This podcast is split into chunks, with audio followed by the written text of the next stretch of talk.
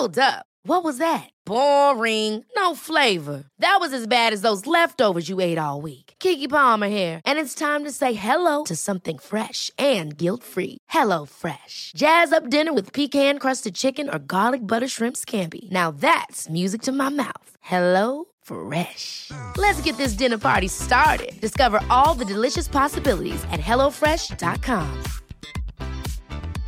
Hiring for your small business? If you're not looking for professionals on LinkedIn, you're looking in the wrong place. That's like looking for your car keys in a fish tank. LinkedIn helps you hire professionals you can't find anywhere else, even those who aren't actively searching for a new job but might be open to the perfect role. In a given month, over 70% of LinkedIn users don't even visit other leading job sites. So start looking in the right place. With LinkedIn, you can hire professionals like a professional. Post your free job on linkedin.com slash people today. Hey, it's Ryan Reynolds, and I'm here with Keith, co-star of my upcoming film, If, only in theaters May 17th. Do you want to tell people the big news? All right, I'll do it. Sign up now and you'll get unlimited for $15 a month in six months of Paramount Plus Essential Plan on us. Mintmobile.com slash switch. Upfront payment of $45 equivalent to $15 per month. Unlimited over 40 gigabytes per month. Face lower speeds. Videos at 480p. Active Mint customers by 531.24 get six months of Paramount Plus Essential Plan. Auto renews after six months. Offer ends May 31st, 2024. Separate Paramount Plus registration required. Terms and conditions apply if rated PG.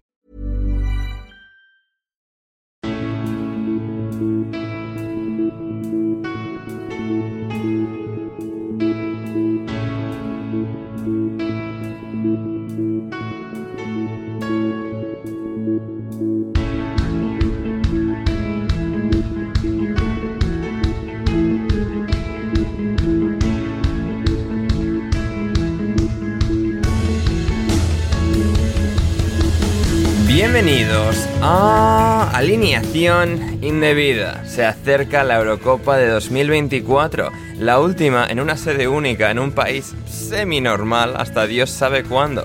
Por un lado, Alemania ya está clasificada como anfitriona que es. Por otro, ha perdido en casa con Turquía. Ni Julian Nagelsmann les puede arreglar, ni siquiera aunque sea una especie de Chris Martin, el de Coldplay alemán. En Noruega hace frío, mucho frío, y encima van quedan eliminados, incluso con Haaland y Odegaard. Porque claro, esos están muy bien, pero no son Lamin o Yarzábal y sobre todo Joselu. Otro gran delantero, como Harry Kane, selló la victoria de Inglaterra contra Malta y el primer jugador talentoso de ataque que tiene Italia en años les llevó a ganar a Macedonia. Hablaremos de todo eso, de la sensacional, increíble, paródica sanción de 10 puntos al Everton, donde deja eso al Manchester City, al Chelsea, a la Premier League y mucho más hoy aquí en Alineación Indebida. Y para diseccionarlo todo, y me acompaña una gran y ecléctica alineación indebida que comienza por el creador del podcast El Minuto Forest, dedicado al Nottingham Forest, es el doctor Es Borja García. ¿Cómo estás, Borja? Hola, hola, Ander, ¿qué tal? Pues nada, muy bien. Yo aquí disfrutando del parón de selecciones, porque yo, yo soy un poco como, como el gif ese del cerdo que se reboza en el barro. Me encanta la- el fútbol de fútbol de sele- el fútbol de selecciones, así que que nada, aquí bueno, eh, sobre todo además también un honor compartir mesa con tan insignes contertulios. Efectivamente, efectivamente, porque los de hoy no tienen en absoluto desperdicio. También está aquí nuestra dama del calcio, es Mónica Fernández. ¿Cómo estás, Mónica? Pues muy bien, hola, ¿qué tal?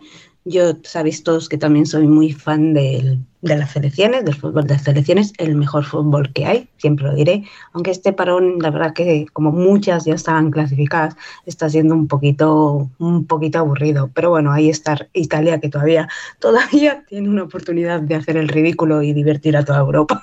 Correcto, correcto. Madre mía, lo que sería eso. ¿eh? Encima en, No, no, por en- una sede, entre comillas, neutral con Ucrania, en, Sí. en Leverkusen. Así Contra que, refugiados de guerra. correcto, correcto. Eh, ¿Estabas aburrido? Bueno, o sea, ¿estás aburrido? Estabas, porque acaba de llegar Italia. Así que Efectivamente. llegaremos a eso. Y finalmente es el huracán del Mar Negro, es Jan Seven. ¿Cómo estás, Jan? Muy bien, a pesar de haber tomado cuatro aviones en pocos días y haberme perdido otro avión, eh, estoy, sorprendentemente, estoy feliz con otro aeroplanino que es Vincenzo Montella, el seleccionador de Turquía. Así que bien. Bien, bien, bien, fantástico. Eh. sí que me habías dicho que ayer, habías tenido un día caótico, pero no, pero no me habías dado los detalles de esto. No, no, me, me he perdido un vuelo porque me he despertado unas cuatro horas y media más tarde de lo que debería, debería haber despertado. Bien, bien. Una de las grandes ansiedades de Ander Turralde, me gusta. bien, bien. O sea, has estado visitando Europa. Eh, bueno, muy Europa, de hecho. Estaba, estaba, fui a cubrir unas, eh, fui a cubrir una noticia básicamente para un periódico turco al Parlamento Europeo, al, al vientre de la bestia. Ojo, ¿eh? Sí, sí. Qué guay. Sí, con, rodeado de burócratas ¿cuál de las dos sedes del Parlamento Europeo? Ojo, ¿eh? Porque esto Borja se lo conoce, ¿eh? Cuidado. No, no, a ver, al final era un tribunal internacional en contra del bloqueo de Estados Unidos a Cuba, así que un poco, un poco raro teniendo, o sea, teniendo en cuenta la hostilidad de la Unión Europea hacia la isla. Pero nada, no vamos a, no vamos a entrar en más detalle. Bien, eso, eso para un podcast de pago, gente. Si queréis opiniones controvertidas de Jan, paguen, por favor. Em, en todo caso, podéis seguir a Jan en Twitter, en arroba Donosti Istanbul, a Mónica en arroba Pinturiquia13 y a Borja en arroba Forest Life, por supuesto, eh, al podcast en arroba podcast, indebido y a mí en arroba Anders Hoffman. Y nada, eso, suscríbanse al Patreon, está todo el link en la descripción, suscríbanse de manera gratuita donde sea que nos escuchen, en iVoox, en Spotify, en Apple Podcast, Google Podcast, todo eso. Pronto vendrán también novedades, así que no os vais a querer perder nada aquí en alineación indebida. Y ya con esto, todas las presentaciones, toda todo el spam de rigor, vamos ya con la materia del día de hoy, las elecciones. Pero antes, pero antes, un tema candente eh, en las últimas horas en el fútbol inglés en particular, en la Premier League, y es la sanción al Everton, la, bueno, sísmica sanción que ha recibido eh, el Everton de 10 puntos, que bueno, que ahora está en proceso el Everton de apelarla, etcétera, pero que si se mantiene será de 10 puntos e incluso más ante denuncias que han presentado Burnley, Leicester y Leeds, que por lo que sea pues serán partes afectadas directamente por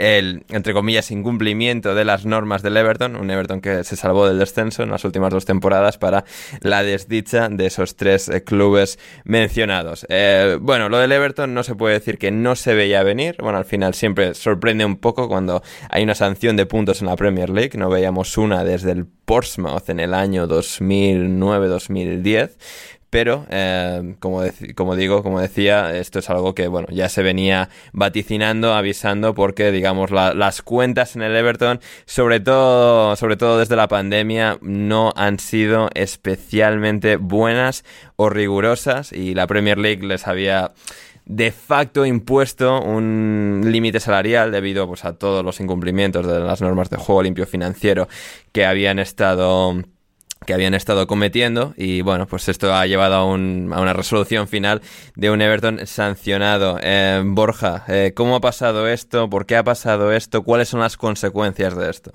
Bueno, esto ha pasado porque el Everton no ha cumplido con las normas. Lo que tiene, es lo que tiene. No hay más. Además, además reconocido por el propio Everton durante el procedimiento, cuando ya vio que no le quedaba ninguna manera de, esa, de librarse de ello, reconoció su culpabilidad. La, la Premier League tiene esa norma de, eh, de sostenibilidad financiera que dice que eh, los clubes no pueden acumular un déficit mayor de 105 millones de libras durante un periodo de tres años. Además, 105 millones de libras, y esto es importante, eh, es, considerado generoso por, la Premier League. La Premier League considera que tendría que ser menos, pero bueno, 105 eh, millones. Y eh, la Premier League consideraba que el Everton ha, ha incurrido en una deuda de 125 millones de libras, es decir, 20 millones más. 20 millones puede no parecer mucho, pero es prácticamente un 20, un 20% más del límite. ¿Eh? Yo creo que nos tenemos que poner en, nos tenemos que poner en ese, eh, ahí en esa, eh, en ese porcentaje. Mientras que el Everton al final acabó reconociendo un desvío de, la regla de tan solo 10 millones, de, de 115 millones de, libras. El Everton ha, ha, intentado, ha intentado. ¿Cómo ha pasado esto? Pues, pues mira, esto ha pasado por varias, uh, por varias razones. Pero uh, yo que, por cierto, Vander, yo sé que, bueno, yo sé que tú estabas en ello también, pero bueno, como tenías un día, tenías un día, tenías un fin de semana muy, muy, muy agitado, muy, tenías muchas cosas que hacer, tenías Totalmente. que ir al mercado, tenías que ir al, tenías que ir a la peluquería y todo ese, ese tipo de cosas. Sobre todo eso. Entonces yo eh, me he leído por ti las 42, de las 42 páginas de la, de la decisión de, de la comisión de disciplina vale. de, la, de la Premier League. De locos, ¿eh? De locos. ¿Qué? Esto, esto, ¿Qué o sea, esto no lo tiene todo el mundo, ¿eh? Esto lo tiene Borja García, cosa, leído, estudiado cosa... y preparado aquí para comunicárselo a la audiencia. Efectivamente, para que luego, para que luego digan, para que luego digas que no me implico con el equipo. No, no, no, no. O sea, na nadie mejor que Borja García para estas cosas, sí, señor. Claro, claro, claro. Entonces, bueno, yo como no, también la, la opción, la, la, otra opción es que tengo una vida muy aburrida y no tenía nada mejor que hacer. nah, y nah, nah, nah. Una persona implicada y con compromiso. No, como con el... Mónica, que va al Rex Museum y va a visitar la Haya y ese tipo de cosas. Exacto, exactamente. bueno, a ver, cada uno tenemos nuestras fricadas y, y, bueno, a ti la tuya es esa fricada, yo tengo conocimientos absurdos sobre otro montón de cosas, es compatible con ir a visitar la Haya y lo que No, quieras, no, a ver, que ¿eh? Borja no se ponga aquí y tal, que Borja visita la Haya plenitud de veces, o sea... Hombre. Por cierto, pero, visita pero bueno, que recomiendo cosa... encarecidamente. Ojo, por ¿eh? cierto. Sí, sí, sí. La Haya Sí, que sí. fue donde yo hice mi Erasmus, ¿eh? Ojo, ojo, Ojo, cuidado eh, ojito, ¿eh? eh. Ojo, cuidado con eso. Muy bien, muy bien. la Pues ciudad, me encantó, ¿eh? Me encantó. Enamorada Sí, sí, de la ciudad. Bonita, bonita. Entonces, bueno, leyendo eso, a otras cosas, otras consideraciones que va- luego podemos entrar, pero una, una que me llamó mucho la atención es que viene a decirse en el documento que el, eh, todo empezó con Rafa Benítez, Ander. Increíble, ¿eh? O sea, que claro, yo también... Pensado, pe- Le he dejado empatado.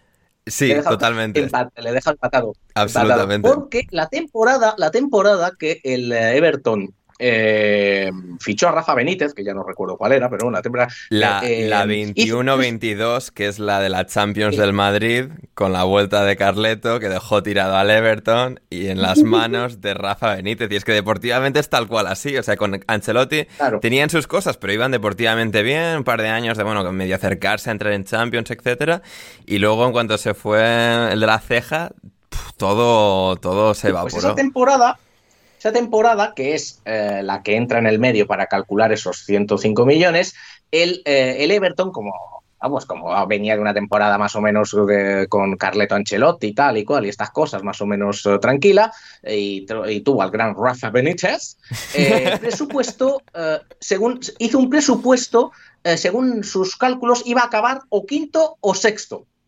No, nunca por debajo del sexto puesto de la Premier League. Bien, bien. Y claro, acabó decimosexto en esa temporada. Claro, Eh, mal. lo cual, pues se gastó mucho, se gastó mucho dinero y acabó no, no, eh, no, re- no recibiendo mucho dinero. Eh, aparte de eso, evidentemente tuvimos la, tuvimos la pandemia, etcétera, etcétera, etcétera, y eh, todo ha llevado a, pues, a incurrir en esa deuda.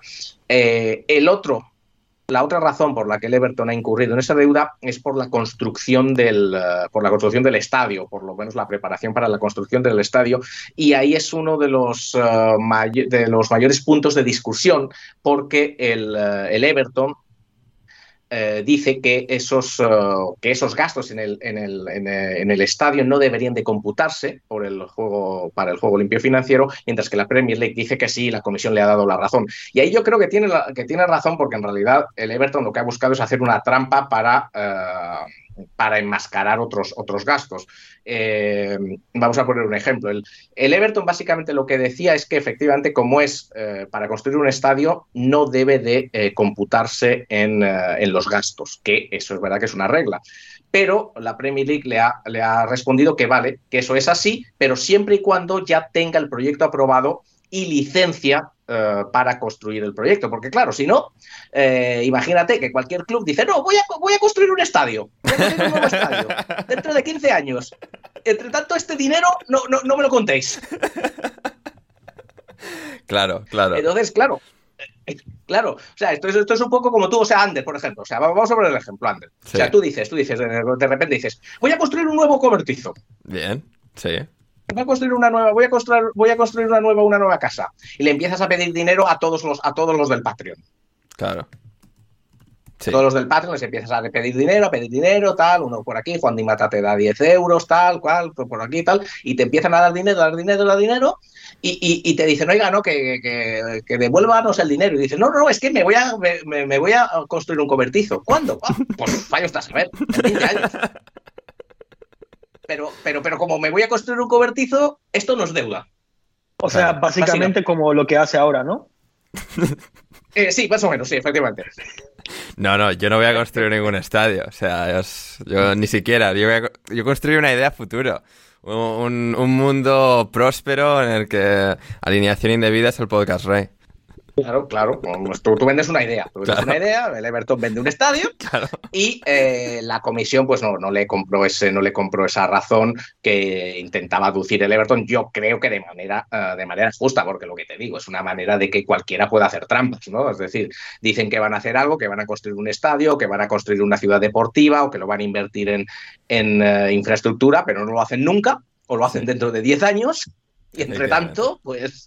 Claro, pues mientras tanto, pues por los 27 millones que te gastaste en Ben Godfrey en 2020, pues, o sea, hay que va a tener que contar. O sea. Claro, entonces, bueno, esa es una de las, esa es una de las principales razones. Eh, sí que es verdad que hay algún tecnicismo sobre el cálculo de intereses, eh, eh, que puede que eso, la verdad es que es muy, muy técnico y quién sabe si en, un, si en una apelación se pueda cambiar, lo puede interpretar de una manera distinta, de una manera distinta la comisión, pero lo que sí que es cierto, y yo creo que es importante también decir, es que durante, aunque al principio dijo que no, al principio de, la, del proceso el Everton dijo que no, que no era culpable, que había acumulado, eh, sí que había acumulado deuda, pero que era por debajo del límite. Al final, durante el proceso, cambió, cambió y eh, reconoció, se reconoció culpable, se reconoció culpable, pero con atenuantes. Entonces, Ahora va a ser complicado que en cualquier apelación eh, no, lo, eh, no, lo, consideren culpable, porque el Everton ya ha dicho que es culpable. Lo que sí que puede ser, pues quién sabe, es que se le reduzca la sanción. Y esto lo digo por lo que es la segunda parte importante, yo creo que es de ese documento, que es cómo ha llegado la comisión a esos 10 puntos. Porque la verdad es que ahí sí que hay un ligero toque de arbitrariedad. Eh, no, en, no en sancionar al Everton, que yo leyendo el documento, bueno, aparte de que el Everton lo ha reconocido, pero leyendo el documento creo que está claro. O sea, está claro que el Everton ha gastado más de lo que debía. Está claro que el Everton sabía que estaba gastando más de lo que debía y está claro que el Everton ha hecho muy poco para intentar no gastar más de lo que debía. Es decir, estaban rompiendo las reglas, sabían que estaban rompiendo las reglas y solo muy al final han hecho algo para intentar no romper las reglas. Ya. Y, yo creo que eso es que eso es importante, ¿no? Porque tú sabes que estás haciendo trampas y, no haces nada para no hacer trampas. Claro, sigues fichando. O sea, Mikolenko, eh, Dele Alli, Van de Ven. Eh, que además lo de Dele Alli es curioso dentro de todo el o sea, organigrama de todo este caso. Porque claro, Dele Alli, em, creo que, o sea, ahora mismo está en el Everton, pero si juega, no sé, eh, X número de partidos se activaría una cláusula extra por la que le tienen que pagar más dinero al Tottenham y por eso De Leali todavía no ha debutado esta temporada, a pesar de que Sondice eh, parece haber expresado pleno interés en, contar con él. Que en el aspecto deportivo eso es algo que también, digamos, ha sido una consecuencia. porque el caso de Dele Alli, que lo que pasa es que no lo sé porque es pura especulación, eh, pero eh, hay un caso en, el documento de un jugador, que bueno, hay otro, pero sobre todo uno que no se nombra en en en el documento para que sea siendo anónimo. Y el Everton dice que una de las razones por las que ha incumplido el juego limpio financiero es porque un jugador, un jugador anónimo al que no, al que no, eh, al que no nombra, eh, lo debería haber despedido y le debería de haber demandado, pero no lo ha hecho para proteger al jugador. Ah, no, ese no es Ali. Ese, creo que ya sabemos ah, quién es. No, ese es un ah, señor, un señor que se llama. A ver, su nombre acaba en Ilfi y en Igurson. Ah, bueno, vale, vale. vale creo vale, vale, creo verdad. que es ese. No, no, no lo había pillado por ahí, vale. Yo había, pensé en Dele Alli de primeras, pero bueno, claro, claro, claro, sí. Vale, vale, vale, Sí. ya, ya entiendo, sí. Sí, sí, claro, claro, claro, claro. También, también podría ser él, también. Porque ha sido uno de los cierto, fichajes sí. más, digamos, más caros de los últimos seis años en el Everton, etcétera. Luego pasó todo lo que pasó, pero no, digamos, se, se resolvió. Digamos, es decir, el Everton, pues lo barrió debajo de la alfombra, se fue, pues, dilucidando en, entre las autoridades pertinentes, en los juzgados, pero no, digamos, se hizo nada públicamente por parte del Everton. Así que. Sí, eso, eso es verdad, eso es verdad, sí, es cierto. No, no había caído, no había caído en este caso que podría ser. Mm. Entonces, bueno, lo que te decía, eh, el veredicto de culpable a mí me parece claro, a mí Sí. el veredicto de culpable además me parece justo, me parece bien razonado, por mucho que se nos puedan echar encima la- la, ah, los aficionados de- del Everton, hay que decir que ¿y qué pasa con el City? Bueno, pues, pues si el City Claro, o es sea, culpable eh, también le tienen que sancionar. Exacto, ¿eh? O sea, claro. esto- con el Everton, claro. por muy. O sea, yo creo que no hay nadie que piense que, digamos, no sean culpables, pero es como que nadie. Si no les llegan a sancionar, como que prácticamente nadie le hubiese molestado. Pues como, como a- Everton le ha salido mal, es decir, han incumplido las reglas y han fracasado estrepitosamente en el proceso, no se han metido en Europa, no han, digamos, tenido grandes éxitos deportivos, sino que han estado, pues, salvando el pellejo de no descender eh, la gente no les tiene, no les tiene esa, esa manía, que era un poco el análisis que hacía Down Crafton. Sí, puede Y- ser, puede ser. Y, ¿no? y claro, y de hecho había un tuit, que- básicamente decía un poco eso, ¿no? Que si, digamos, sancionas en base a todo lo que ha conseguido X Club incumpliendo las sanciones, al Everton se le debería hacer de manera inversa y darle puntos a favor por, por los éxitos no conseguidos habiendo hecho trampas. Sí. Sí, claro, claro, que, hay que, que para hacer trampas hay que saber hacer trampas, como el Manchester City correcto. lo ha demostrado, ¿no? Que lo importante de hacer trampas es hacerlas, Exacto, saber hacerlas y que no Y te si te pillan, Ferran y los abogados este pa'lante, caso, que- eh, no, las Bueno, Claro, y claro, también claro, hay, que ser, hay que ser lo suficientemente grande para que no te valga la pena tirarte, claro. que eso también Claro, cuenta. también, o sea, también, más también, que dinero, que a ver, todo es dinero y ser y tener Sí, poder y ser Exacto, todopoderoso. exactamente. No, y el Everton pues ya, ya no Correcto. lo es, eso está, eso, eso está, eso está claro. Entonces, bueno, eh, lo que lo que decimos, que yo creo que la sanción, el, el veredicto de culpabilidad está bastante bien, eh, creo, leyendo, bastante bien razonado. Siempre se puede cambiar en apelación, claro, yo lo- no lo sé. Y luego es lo de los 10 puntos. Eh, sí que es verdad, sí que es verdad que es una sanción grande, pero ahora bien, eh, si la comparamos con otras, por ejemplo, que se han visto en, eh, sobre todo en casos en la Football League, que tiene otras reglas. eh, no, no, o sea, 10 puntos los hemos visto quitados, o sea, uno- una vez al año, eh, en los últimos seis.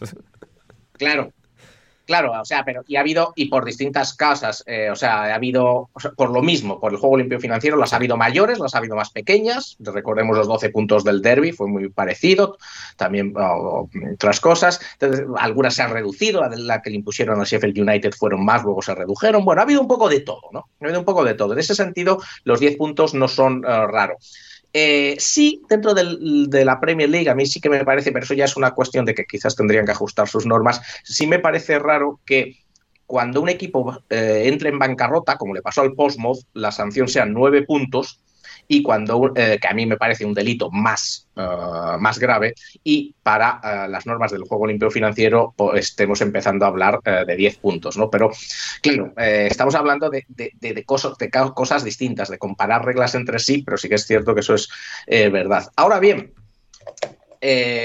si tenemos en cuenta las nuevas normas que parece ser que va eh, a poner, eh, que va a empezar a aplicar la, Premier League para este tipo de casos, para poder calcular la- las sanciones, mm, los 10 puntos son más o menos, más o menos eh, justo lo que le tocaría con, esa, con esas reglas de cálculo que eh, va- van a entrar en vigor. Pero claro, la comisión no podía, no puede usar esas reglas porque no están todavía en vigor.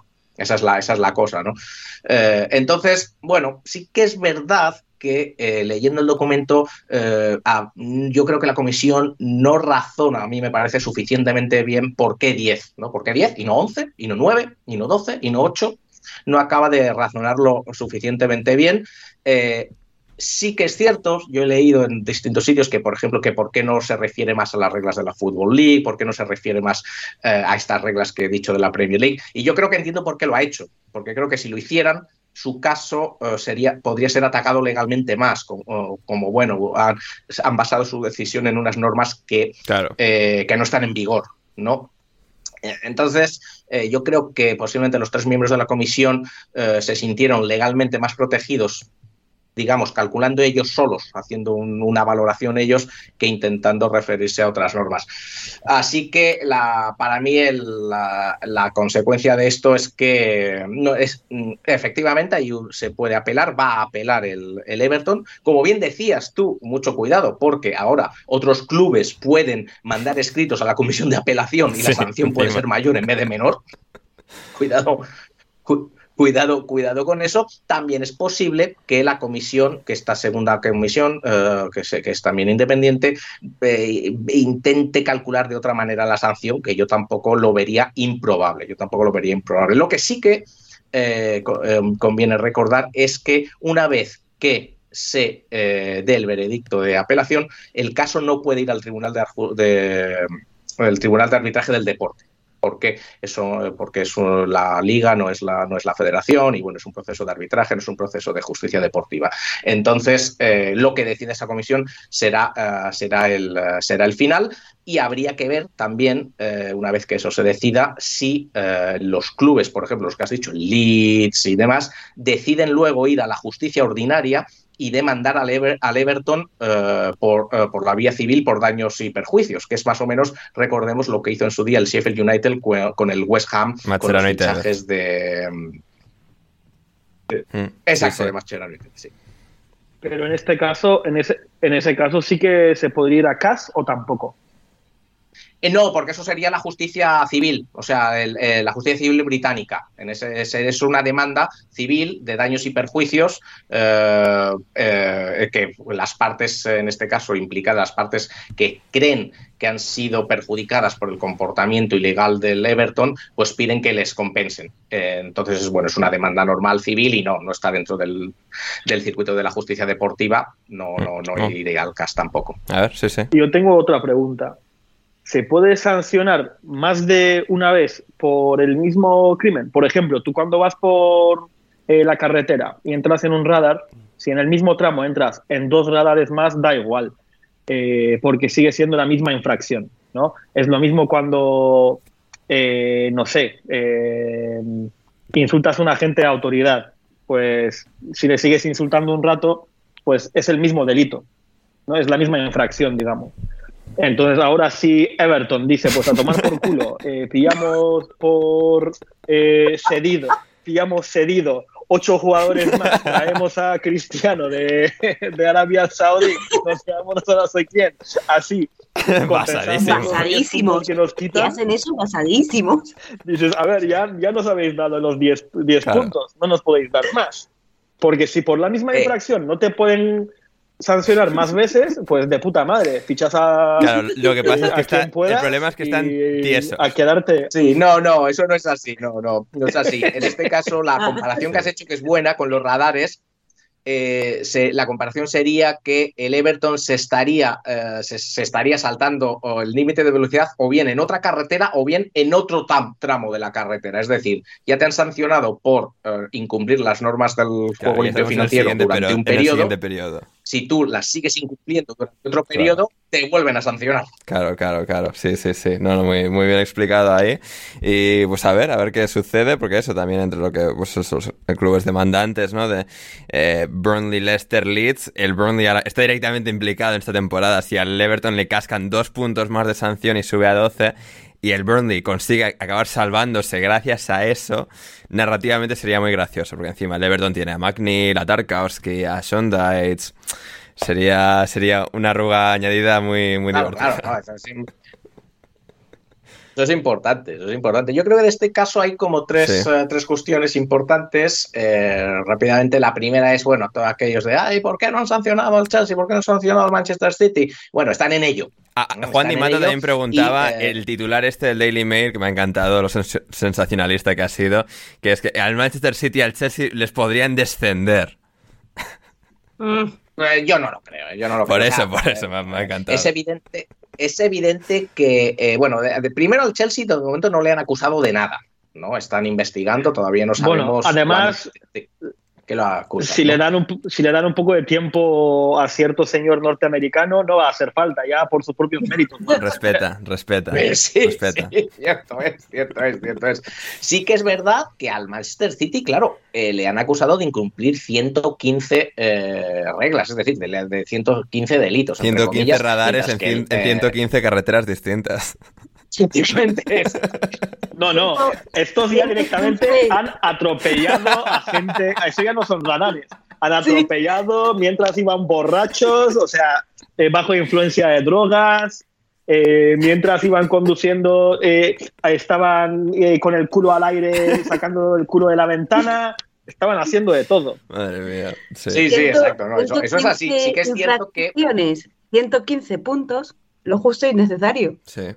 Sí, sí, sí, sí, sí, sí. Lo que sí que es verdad que son de distinto, ¿no? De distinto calibre. Sí que hay algunos, eh, sí que hay algunos que son por incumplir la- las normas de juego limpio financiero, pero luego hay muchas, eh, muchas acusaciones, digamos, accesorias por no, por no dar información, por no enviar la información a tiempo, eh, etcétera, etcétera. Se traspapelan Entonces, las cosas. eh, claro, es que todo el mundo contra el Manchester City. Es Sí. que, o sea, que mal. O sea, Nunca les llega, nunca les llega, nunca les llega el email, el email, mail, mail, ¿qué mail? ¿Qué mail? ¿Qué mail? Nada, ¿No? se habrán, No, no, no. habrán puesto mal el email, se lo han mandado a quien no era. O sea, Claro, claro, claro, Sí. claro. O sea, han puesto la, la- la Premier League ha eh, lo ha enviado a fsoriano arroba ah, futbolcitygroup.co.uk en vez de a f.soriano arroba claro. cityfootballgroup.co.uk. Entonces, claro, no les llegan las cosas y, y demás, ¿no? Pero, pero bueno, eh, habrá que ver. Eso, la verdad es que yo lo de, de extender y tal. Nah, eso, eso no que va a pasar porque en mil años. para- la la para- gente que se tranquilice.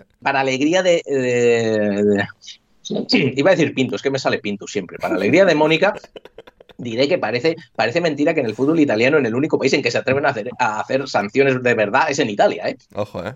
Bueno, también es verdad que, mejor- por ejemplo, el, pro- el tema este de la contabilidad de la Juve también fueron puntos, ¿eh? O sea, Sí, Y, está hilado de con el del. Everton, Mónica. En lo que Borja iba hablando, he mirado los traspasos de los últimos años del Everton y hay como Sí, 30 millones exacto. en dirección Juventus por Moise y luego unos 37 en dirección opuesta también por Moise Kean para que se vuelva a la Juve. O sea, espectacular. Yo, yo creo que, que la Juve debe ser un poco también el testigo protegido del fútbol europeo, porque como hable, se cae todo el fútbol, porque estamos metidos en todo.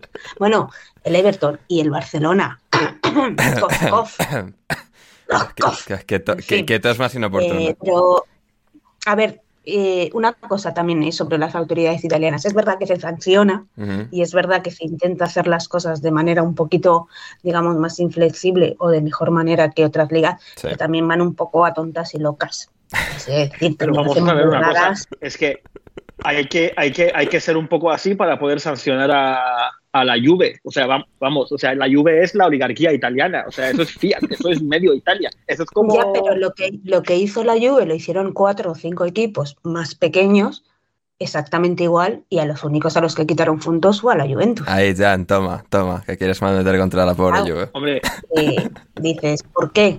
Y aparte, eh, quiero decir que, que sí que intentan eh, que las cosas se castiguen, pero creo que a veces abusan un poco porque mm, realmente esto de la contabilidad financiera se han basado en normas que no realmente estaban escritas ni estaban fijadas. Es decir, eran, no sé, es como si dices, te voy a poner una multa porque vas a 150 kilómetros por hora en el coche, que está mal porque te estás poniendo en peligro tú y a los demás, y todo el mundo te va a decir que está bien porque moralmente está bien, pero No si te lo hacen en Alemania, que no hay límite Claro. en la autovía, en la autopista, es porque entonces me lo estás poniendo. ya. Es, es un poco así, Italia es un poco así para ciertas Eh, cosas. el que, Y el el- que no quiera sanciones económicas, o sea, sanciones por razones económicas, a la Liga Turca. que no pasa nada. Ahí puedes hacer lo que te dé la gana. Joder, puedes amañar partidos y no pasa nada. No te quitan la Eso liga, lo ha demostrado o sea. el Fenerbahce.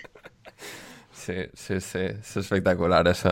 Eh, muy bien, pues eso, para rematar lo de lo del Everton, City, Chelsea, Borja, ¿algún último detalle más de vuestra Eh, sí, bueno, eso es lo que, te- lo que decía, que bueno, que, que llegará, llegará evi- evidentemente lo de eh, lo que pase. Y también una gran diferencia, no lo olvidemos, es que el Everton no ha obstruido el proceso, mientras que el City, bueno, pues está en ello. En ello, poniendo todos los palos que pueda en las ruedas. no y tiene más, derecho a defenderse el aunque- City, o sea, ¿pero qué es esto? O sea, a ver, ¿qué, qué haces No, no, no, derecho, derecho tiene. Derecho, derecho tiene, derecho tiene, pero puede defenderse perfectamente cuando llegue la comisión y, te, y, le, y, le, y manden los documentos y les pregunten, aunque, aunque también es verdad que quizás yo estoy siendo muy injusto con el Manchester City Seguro. porque recuerdo que ya varias veces eh, Pep Guardiola, él ha dicho en rueda de prensa que quiere que, el, que él quiere, que el club quiere que el tema Sí. se resuelva cuanto antes. Por supuesto. Como bien están demostrando. Por supuesto. Las autoridades que lo extienden, que no, que no quieren que haya justicia, que todo es... No, que no les deja, que no les deja. Sí, o sea, que están buscando cosas que no hay, que, siguen que extienden el proceso cuando no, o sea, no hay nada que les implique. No hay nada. No hay nada, no hay nada. Entonces, bueno, pues eso, eso por un lado. Eh, por otro lado, pues, eh, evidentemente, yo creo que eh, esta sanción eh, va a entrar, va a hacer entrar las, el control financiero, la regulación, la autorregulación en una nueva era en, el, en la Premier League, porque hasta ahora se ha sido bastante laxo. Ya no se van a librar del, del regulador independiente, salvo que a Rishi Sunak le dé por eh, convocar elecciones mañana, que no lo parece, pero sería yo creo lo único que les va, que les va a librar de ello y ni así creo que lo consigan. Eh, y por otro lado, eh, fíjate qué curioso que se está, se está hablando en, en el último par de días en el Reino Unido Sí. de algo que a más de uno le va a dar, eh, le va a dar eh, un jamacuco, que es eh, qué bien lo hace Tebas. Ojo, eh, ojo, eh. No, ¿qué, qué me estás contando, Borja, eh? Si re- Sí, si tu sí, sí, sí, sí, Ojo madre con eso, porque ya he leído, y, y- y cuidado que yo estoy de acuerdo con, con- con este argumento, eh, ya he leído en más de un sitio que uno de los principales problemas por los que se ha llegado hasta aquí es porque eh, las normas de control financiero y la manera en que se aplican de la Premier League no se hace como en la Liga Española y que quizás debería, porque la Liga Española lo hace de manera preventiva, es decir, la Liga Española eh, pone topes salariales, no deja Mm. luchar, etcétera. Es decir, no deja a los clubes endeudarse y romper esa, ese, ese límite que, por el que no Mm. pueden endeudarse. Mientras que aquí eh, es verdad que al Everton hemos visto se le impuso una especie de tope salarial que no era tal. Es verdad que la, que la Premier League les dijo cuidado que cuidado que cuidado, cuidado que os caéis, cuidado que os caéis, cuidado que os caéis. Pues se cayeron, pues, pues se cayeron, ¿no? O sea, Sí. eh, pero, pero no les pusieron una barrera para, para caerse, ¿no? Y eh, yo creo que ese argumento mm, se puede debatir de muchas maneras, puede haber pros eh, y, y contras, pero tiene mérito. y Tiene, tiene hay que mérito en el traer, a, sentido de hay que pensar traer de a que la, a la que la re florentinista un día, ¿eh? A Fernando Alcalá Sí, Zamora claro. o algo así. Y lo debatimos. Sí, sí, Bueno, sí. Pero, pero el, el argumento de que eh, el control financiero eh, eh, prevenga más que luego sea reactivo, Sí. más que luego sea reactivo y imponga sanciones, eh, es algo que a mí sí me parece que es un argumento que tiene mérito y que, como te decía, es que ya lo he leído, lo he leído en dos o tres, eh, en- lo he leído en, en- en tu periódico favorito, este, este que trata de, de deportes, ¿cómo, ¿cómo se llama, Ander? The Athletic. Efectivamente, lo he leído, lo he leído ahí, lo he leído en The Guardian y, eh, y creo, por eso digo que aparte de la gracia que me hace aquello de que, que- que bien lo hace Tebas y tal, eh, me- en- en- el argumento en sí me parece que es, eh, que es interesante. Mm, Bien, bien. Un día lo, A lo ver, debatiremos, eh, si- si, si Tebas también les parece en Inglaterra, pues yo les sugiero. eh, Que se lo ver, queden. Hay un. No, no, no, no, no, no. O sea, hay, hay, hay Tebases en el Reino Unido. Como, como Chesterton ya está muerto, entonces no puede ser. Pero Nigel Farage no tiene trabajo. Bueno, Podría ser perfectamente, podría ser perfectamente el Tebas inglés. podría ser, pero es tan fiscalmente responsable eh, Farage como el bueno de Javi. Eh, Jan, es la pregunta. no sé.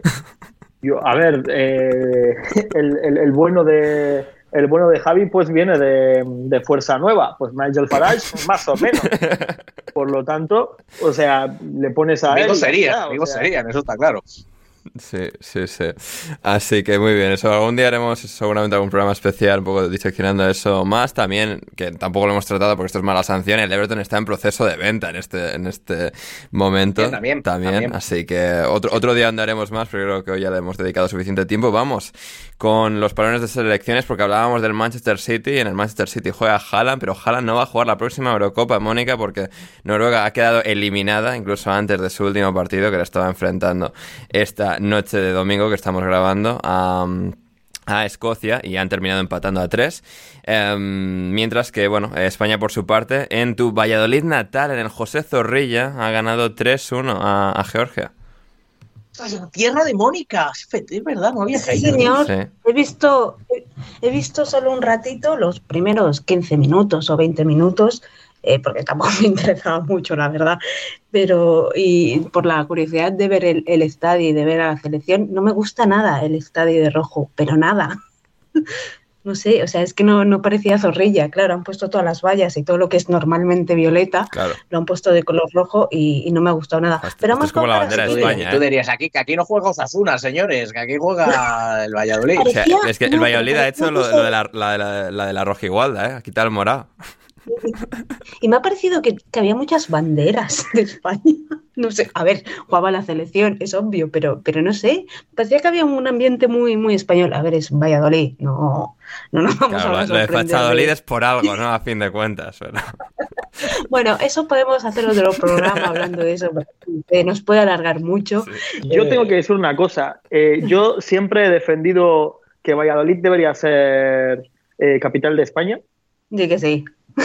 Vamos. De hecho, lo ha sido. A ver, yo más que nada es por, por enfadarle a los amigos de, de Salamanca y porque Valladolid siempre me ha parecido más bonito que Salamanca como ciudad. No jodas, tío. Mira, Es eh, que que me Valladolid, pero Salamanca me aburre. O sea, todo, toda la misma piedra. Que, que había dos por uno en esa piedra cuando construyeron la ciudad, todo igual. Es verdad que, que Valladolid, al ser más grande, tiene más cosas, más oferta de ocio, más oferta de cultura. Que Salamanca sí, es verdad que a Salamanca, bueno, nos escuchará gente de Salamanca y se ofenderá, pero es verdad que si a Salamanca le quitas un- los estudiantes que van, los chicos jóvenes o los chicos extranjeros que van, pues es una ciudad muy provinciana y bastante, bastante, pero bastante más facha que Valladolid. Este- esto- es que esto me lo dijo precisamente Jan un día. que Yo le dije Fachadolid y él me dijo, no te jodes, Pachamanca. O sea... Sí, Sí. sí, Sí, sí, eso es verdad. Eso estoy de acuerdo. Yo estoy de Yo- acuerdo. Con, yo conozco también las dos y estoy de acuerdo. ¿eh?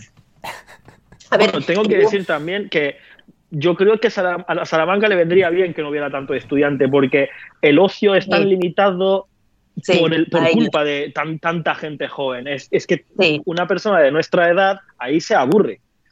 Ya. Sí, tiene. es verdad que si tienes 20 años está muy bien. Si A tienes mis 20 me habría edad, encantado. Pero ya no, ya no, ya no son solo 20 los que tienes. Chimo, mi pareja ya los últimos, claro, ha, ha vivido 20 años en Salamanca. Ostras. Los últimos años ya estaba un poco harto, la verdad. Ya estaba un poco aburrido Claro, 20 años de Salamanca. Pero es muy siendo de Elche ¿eh? además, Es que está relativamente, no sé, cerca de una playa y tal, pues... Pero... Bueno, Elche tampoco es que... Relativamente cerca, este no no está en la costa, pero bueno, más o menos a un tiro de piedra.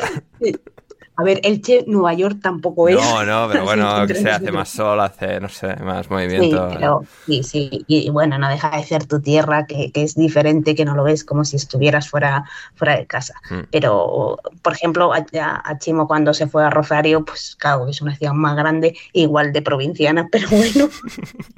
pero él sí que notó la diferencia y sí que se lo pasaba o, o estaba mejor en Rosario, pero bueno, es un poco Vamos, Mónica siendo amigos. Sí, sí, sí, correcto, Le correcto. ha, llamado, le ha llamado provincianos a los de Salamanca, Y a los de Rosario, efectivamente. que, que, que ya Y a están. los que- de que Elche, ya a están los de. Elche. A los de Elche, que Elche tampoco está. Pero además los- no sé, eh, ahora con Los el, de Salamanca con ya el- están enfadados por no, por no ser la capital. Claro, sí. Eh, Borja. Con, lo, con, e- con esto del nuevo, con esto de los nombramientos que hay que van a hacer ahora el nuevo gobierno y tal, ¿tú, tú, tú ves el- un futuro o tú crees que Mónica habrá recibido alguna llamada para ser la nueva directora de la escuela diplomática, por ejemplo, o algo así, eh, Ander?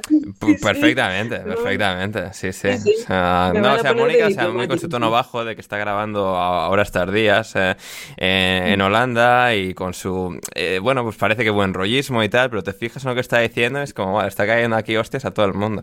Así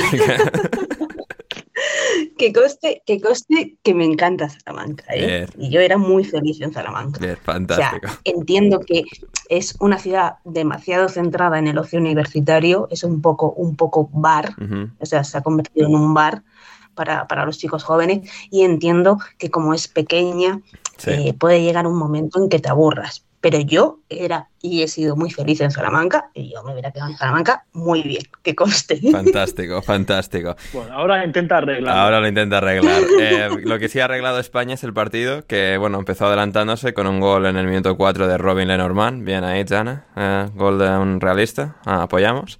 Em, pero luego... ya Eh, nos han lesionado a Oyarzábal. ya. Pero, eh, no sé, típicas, no sé, es, nos la creemos, no, no estará jugando el siguiente partido con la Real. Rollo de, uy, me he Ah, lesionado lo al menos- rato del primer partido de selecciones y luego a la semana está tan, tan Dicen que. No, dicen que 10 días o así, por lo menos. Bueno, ahí está, un partido que se va a perder con la Real, igual de Champions también, que ya veremos. Eh, pero bueno, ha empatado Karatskelia para Georgia, o sea, la gran estrella de la Serie A, marcando en Valladolid, Mónica. Ah, ahí esa, esa Le, le invité a casa de mi madre Sí. y ha marcado. Ahí está. No digo nada más. Efectivamente, efectivamente. Y luego, pues Georgia está, o sea, esto ya lo hemos dicho alguna vez, está entrenada por Willy Sañol, que es como, ¿qué hace Willy Sañol aquí? Pues aquí está. Y no, me parece fascinante. Y hablando de laterales de los años 2000, eh, que están entrenando a selecciones random, Silviño está en Albania. Eh, Jan, ¿cómo...? Y la ha clasificado. Sí, que se ha clasificado además eso. Jan, ¿tú, qué- ¿cuál es tu reacción a eso? ¿Cuál. Silviño? El del el lateral del Barça, del Arsenal, del Manchester City, Brasil, Corinthians, Celta de Vigo. Celta. Madre mía. Sí, sí, sí. Ahí está, en Albania, porque sí. Así que... Esas cosas, esas cosas tan random me encantan. Claro, sí, sí, totalmente. Y bueno, pues eso, España. O sea, ¿cómo- ¿cómo es el movimiento? O sea, ¿cómo, cómo llama su agente a la Federación de Fútbol de Albania? bo- ¿Cómo- O sea, siempre me da curiosidad de esas relaciones. Ya. O sea, ¿Cómo llega? Bueno, al final los brasileños llegan a todas Eso es partes. cierto, ¿no? eso es Tienen una red impresionante. sí, pero, más jugadores es que entrenadores. O sea, pero bueno, sí, supongo que Ya. por, Ya. por extensión. Bueno, Scolari, Scolari estuvo en Tur- Turquía. No, sé, no, Scolari no. eh, No, Pereira. Eso, Pereira Víctor Pereira, cierto. Scolari no. Cierto, sí, sí, sí. No, Vitor no, el brasilero, el, el original. Ah, sí, sí. Ah, vale, vale. Sí, sí, sí. Eh, exacto, exacto. Así que, bien, pues eso. Eh, sí, España que ha ganado 3-1 a Georgia. Anteriormente ganó 1-3 a, a Chipre. Así que, bueno, bien, ahí arrasando España. Haciendo, eh, bueno, casi, casi perfecto el marcador. No perdió un partido con Escocia. Por lo demás, ha hecho 21 de 24 puntos en esta fase clasificatoria. Eh, Escocia también avanza junto a España. Eh, Noruega no. Y Georgia tampoco. Y Chipre tampoco. Que ha acabado con 0 puntos. También me he fijado en el seleccionador chipriota, Jan, que supongo, supongo quiero pensar que te sonará, que es Te- Te- Temur Kets- Ketsvaya. Temur Ketsvaya.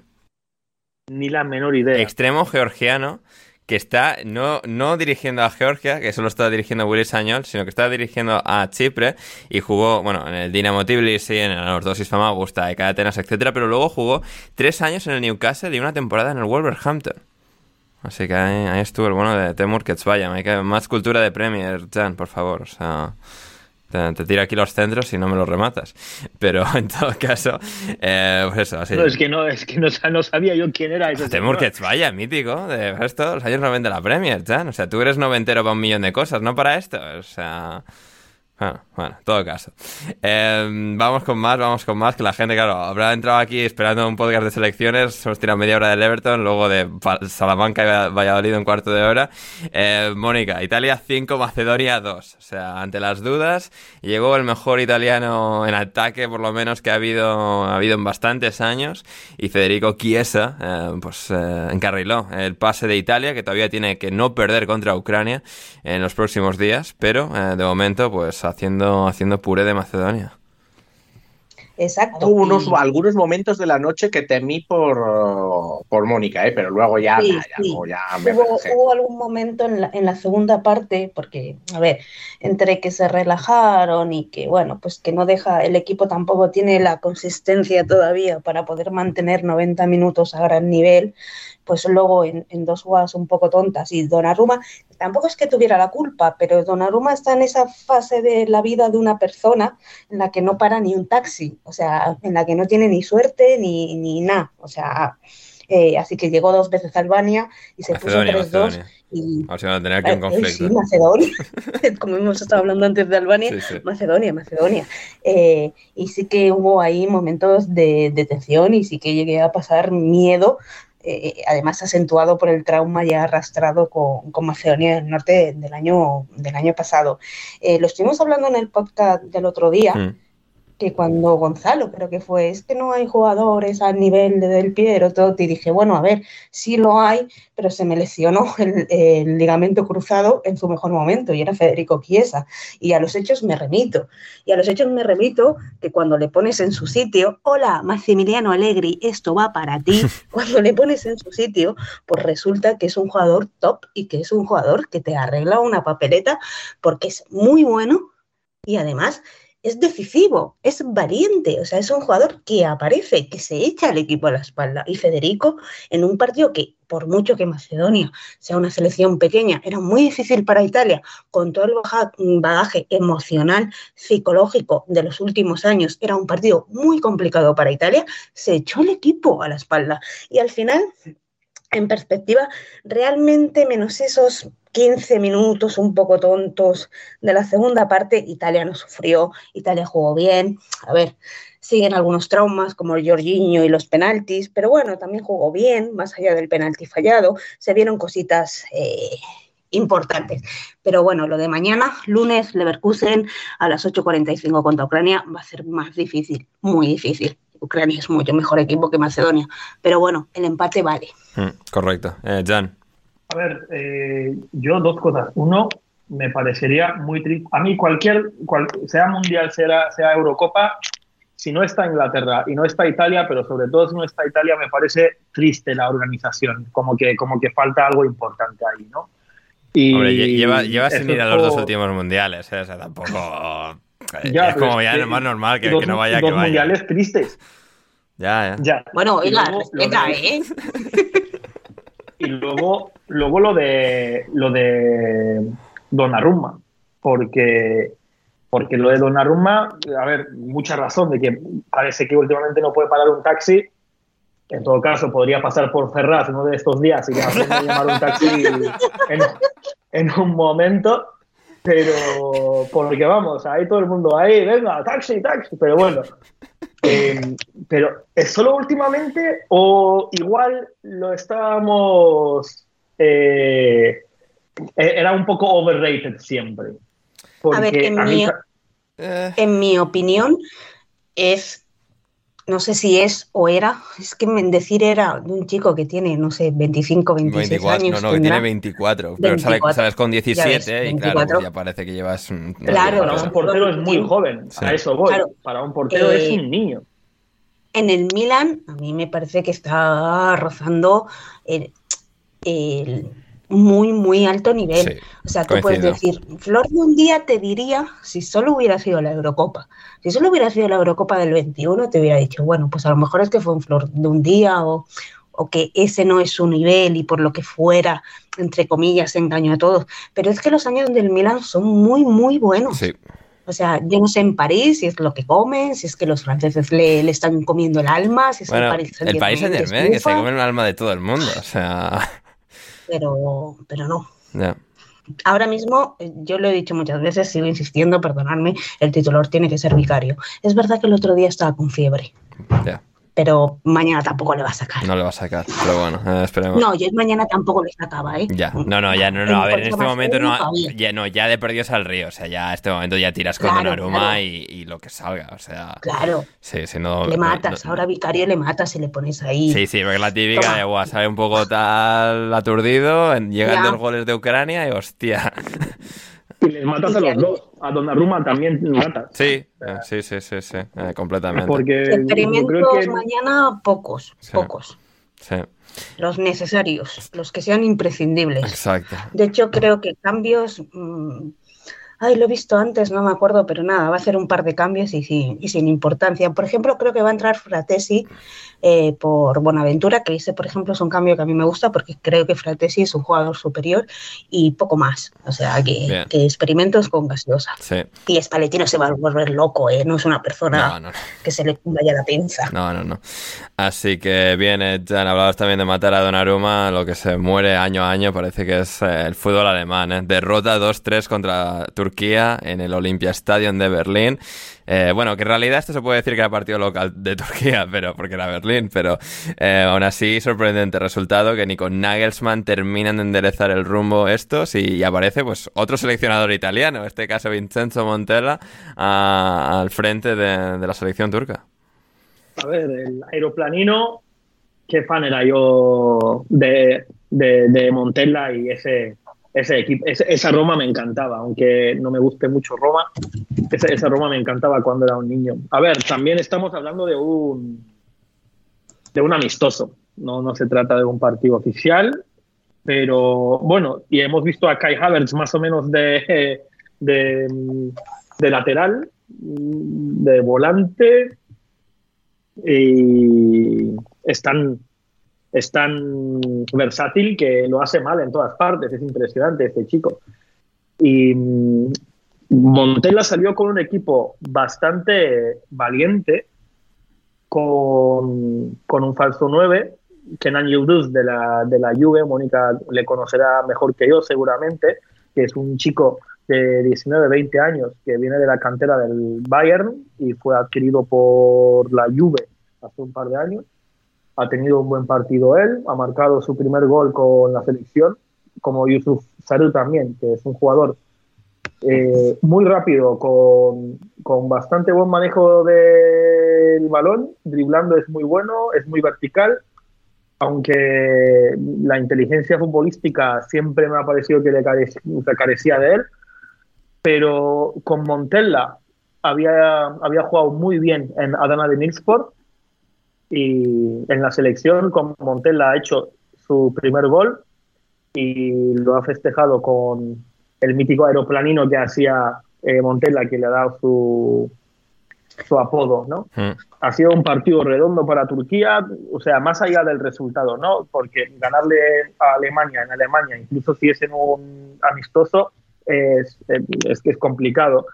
Pero más que el resultado, el, el juego a me ha, parecido muy interesante porque había un equipo bastante agresivo, bastante confiado, se les veía como muy echado para adelante, muy diferente de cómo estaba la selección con Stefan Kuntz. Al final, Stefan Kuntz no es que sea un mal entrenador, directamente no es un entrenador.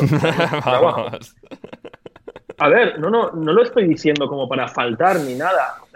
Eh, ¿en qué equipo competitivo ha estado Stefan Kuntz? En ninguno llevaba años siendo el seleccionador sub-19 de Alemania, o sub-21, o lo que sea, que es, eh, es un seleccionador formador, ¿no? o sea, no es, no es competitivo. No, Hansi Flick también y luego ganó el sextete con el Bayern, o sea... ya, lo que pasa es que antes de eso, Stefan Kunz era director deportivo. Sí.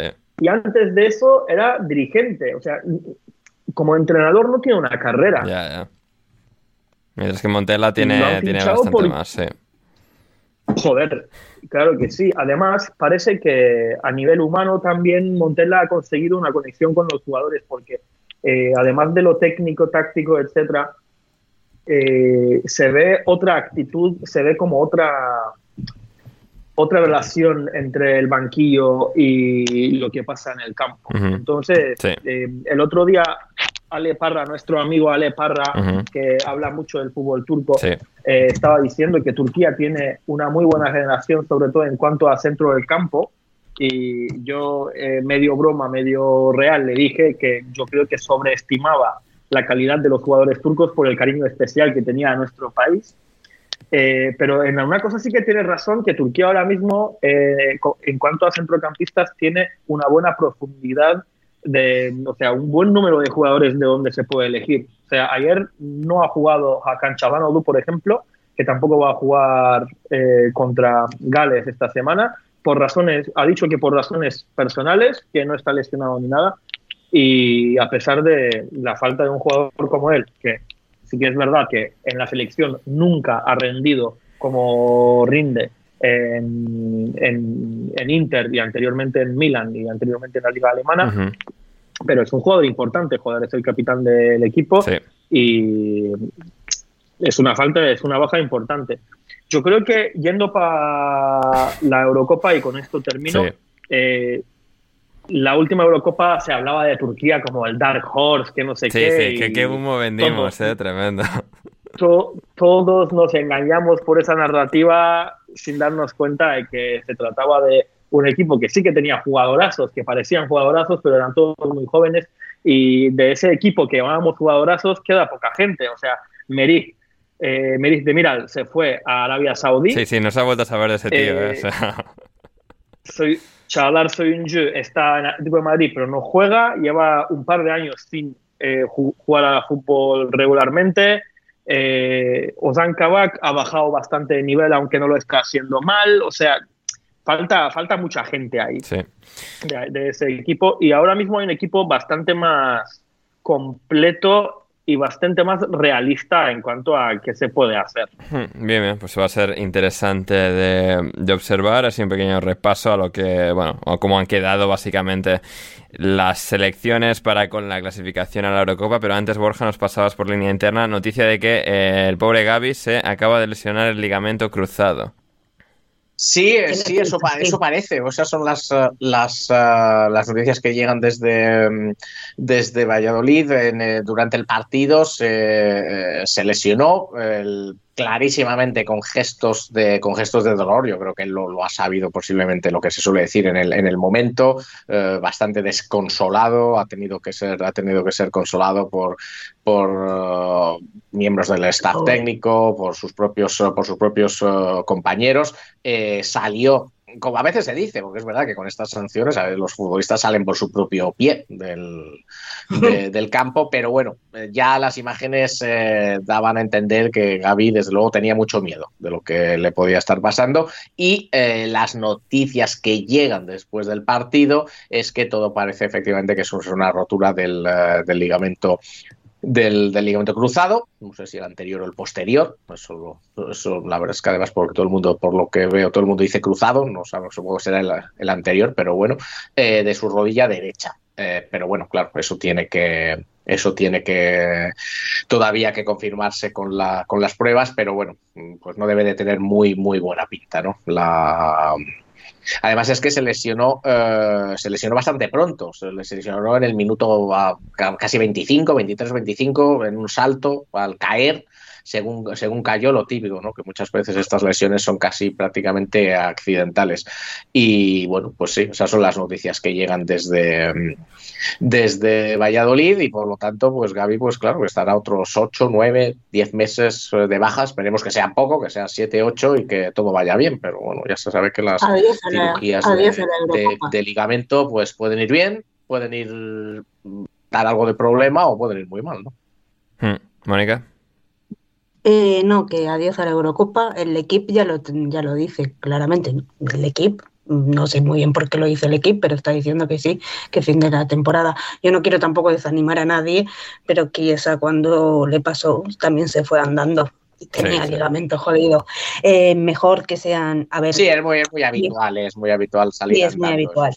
Mejor, Y- también te digo y una cosa, mejor que- que sean, eh, perdona, mejor que sean nueve meses o diez meses y se cure bien a siete, porque todos sabemos lo que pasa, que te rompes una vez el ligamento y es bastante probable que te vuelva a pasar como le pasó a Zaniolo, por ejemplo, ¿eh? Hmm, sí, Por ejemplo. Es, muy jodido, ¿eh? efectivamente. Además, a mí, todos los que, prácticamente todos, menos Totti, eh, tanto Del Piero como Roberto Bayo les pasó y luego han tenido, Del Piero menos, pero luego Roberto Bayo que le pasó muy joven, eh, luego tuvo una carrera horrible en cuanto a lecciones y con muchísimos dolores que también le afectaron a la vida personal, o sea que jodido, jodido. Hmm, Sí, le Sí, hay deseamos que, porque hay desde que luego ver lo, lo mejor a además Gaby. Claro, no, no, por supuesto, y hay que ver luego la lesión, si es solo el ligamento, ver si ha Mm. afectado o no el menisco, porque como afecta el menisco y se lo tengan que empezar a reducir, pues ya, empieza, Mm. ya empiezan los problemas ¿no? de, de fricción, más las artrosis y demás, son, son eh, es complicado, es complicado, la verdad es que es una pena tener que hablar de esto, porque son, como bien dice Mónica, son, son, son lesiones muy, muy complicadas, que bueno, para la vida normal, pues bueno, no, no pasa nada, yo tengo amigos que, que han tenido esta lesión y bueno, pues eh, además sin nada, prácticamente. uh, uh, recuerdo que uno se, se rompió el ligamento, el ligamento cruzado de la rodilla levantándose de la cama, sin, sin hacer nada, ¿no? Madre mía. Pero, Sí, sí. pero y bueno, pues no pa- pero claro, si eres un atleta de élite, pues, eh, pues es, es complicado. Mm, absolutamente. Eh, hacemos un pequeño repaso a lo ya decidido de las clasificaciones para la Eurocopa. España y Escocia en el grupo A están ya clasificadas de forma directa para la Eurocopa del próximo mes de junio en Alemania. Noruega está eliminada y Chipre también, pero en cuarto lugar del grupo de 5, Georgia sigue teniendo la posibilidad en la repesca en el playoff en marzo de poder llegar a, a la Eurocopa por lo que hizo en la última edición de la Nations League. Luego en el grupo B, que todavía quedan un par de partidos por jugarse en este caso, está ya clasificada eh, Francia, que le ganó 14-0 a Gibraltar. Eh, Jan, ¿algún comentario jocoso, breve, sobre 14 goles a Gibraltar? Yo solo tengo que decir que esos partidos, o sea, he visto gente en, Twitter quejándose de que es que ese tipo de partidos que no hay que jugarlos, luego hay lesionados, que eh, no es así.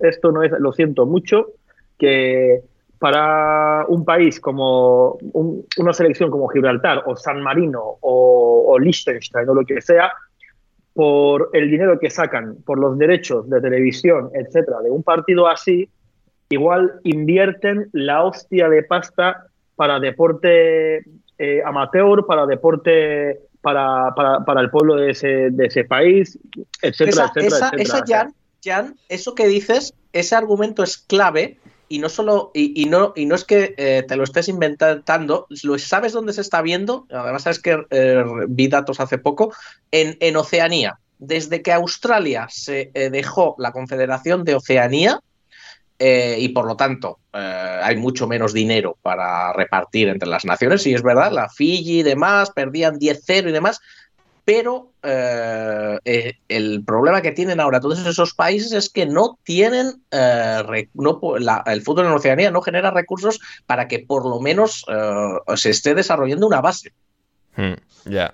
Sí, sí, totalmente. Yo me acuerdo cuando Müller, después de ganar 8-0 a, a San Marino, dijo que era un riesgo innecesario jugar contra San Marino y me acuerdo que un, un directivo de, San Marino les dijo, bueno, igual no significa nada para ti, que, que no hace falta que vengas a San Marino en un fin de semana sin Bundesliga y tal, que podrías haber estado en el sofá de tu casa y tal. Decía que para nosotros es importante porque, y numeraba como un montón de, de cosas que decía, joder, ha servido como para esto, ha servido para lo otro y, y entre, entre esas cosas decía que sí, o sea, sirve para que nosotros podamos hacer una pasta que jamás haríamos para poder invertir en el deporte y para, para poder invertir en infraestructura deportivo, etcétera, para que los niños que nacen aquí también puedan, puedan jugar al fútbol. Que mm. además le decía que, y de eso no me olvido, decía, ha servido para darme cuenta de que incluso si llevas las equipaciones más bonitas de Adidas, luego siempre el que se pone los calcetines blancos con las sandalias sois vosotros. y además, eh, Müller lo tiene muy fácil, ¿eh? que si no quiere Müller o cualquiera, ¿eh? te digo Müller porque has puesto ese ejemplo, si no quieren a jugar con San Marino, pues habla con el entrenador, le dice, mira, a esto no me convoques, no te convocan y ya está. A lo mm. mejor luego cuando hagan la convocatoria para la Eurocopa, pues ahí cachis va el que fue a San Marino y no tú. Pero oye, la vida es así. Correcta. Eh, Jan, habría que hacer un podcast especial sobre la muerte del nacionalismo futbolístico, ¿eh? O sea, o sea este, no entiendo. Es decir, el nivel de... o sea, a ver, nosotros no, a nosotros cuatro en particular nos gusta, pero es decir, la muerte de la afición por eh, el fútbol de selecciones. O sea, de nada, esto, esto me molesta, que, se vaya... Hombre, depende del país, ¿eh? No, no, depende, mucho del país, pero bueno, o sea, un poco en, nuestros nuestro círculo general español, mm. futbolero, tuitero y bueno, mucho esto de... Pues ahora Gaby se ha lesionado y no quiero ni mirar Twitter y los debates de, Boa, los planos de selecciones que nos matan y que... España nunca tiene que ver... cultura de selección, nunca mm. jamás. A España solo la ha importado la selección en la época dorada porque ganaba. Sí, no, no, en, ese sentido sí, pero digamos, este nivel de, buah, es que, a ver, que hay que ver al Madrid cada fin de semana y cada fin de semana que se pierde con las selecciones estas basura, que, o sea, que, no, que no, no debería permitirse. Ander, supongo que también tendrá que ver con que España no sea un país étnicamente o culturalmente homogéneo. Entonces, igual el sentimiento con la selección en una buena parte del país no, no existe. Ajá, ya. Bueno, étnicamente sí. O sea, ¿eh? o sea me, me, está, o sea, me estás diciendo que por la minya mal es esto, en Españita. ¿Eh? No, lo está diciendo por los vascos.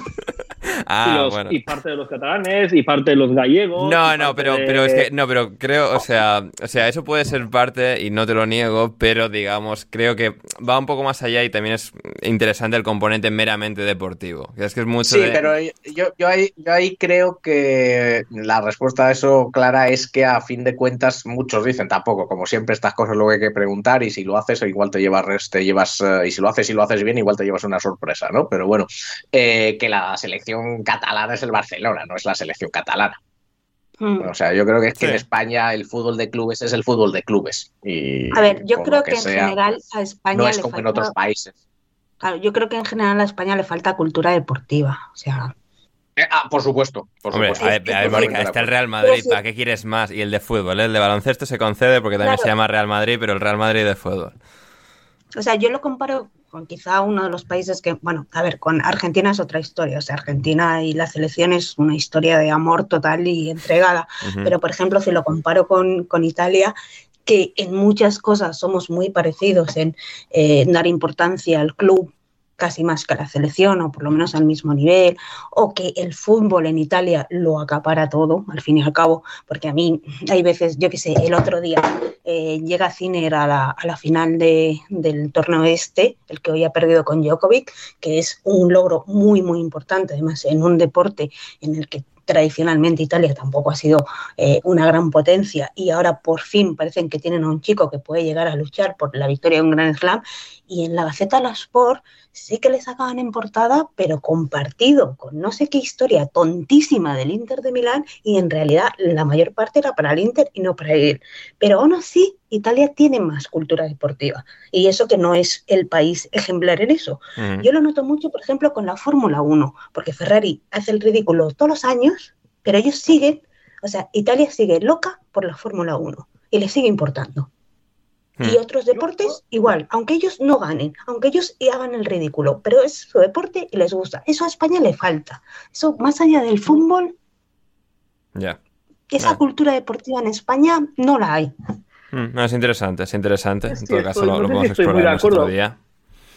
Jan. No, no conozco mucho el resto, de- o sea, no, no conozco mucha España yo, digamos, pero, por ejemplo, en el, en el País Vasco, eh, yo creo que aquí donde vivo yo, por lo menos, hay una cultura de deporte impresionante, porque que sí remo, que Sí, sí, sí, los sí. deportes, el País Vasco, el que País Vasco es excepción. propios. ¿eh? Sí. Hombre, creo que también eso se ve reflejado en que eh, haciéndolo per cápita, las dos partes del país que más jugadores eh, tienen en la liga son Euskadi y Navarra, o sea, las dos comunidades autónomas, digamos. Sí. Eso es una pasada. O sea, eh, Por lo general, la comunidad autónoma vasca tiene tantos jugadores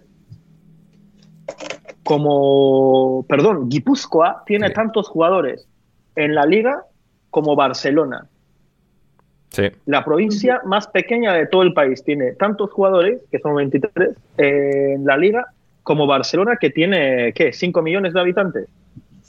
Por ahí, ¿no? Un poquito menos. Un poquito menos. sí. Tendrá tres. Digo, la, la provincia, digo, Ah, bueno, ¿eh? claro, Ah, la, la provi- provincia. provincia de La provincia de No, Barcelona. la provincia serán unos tres, más o menos, yo creo. Mm, bien, bien.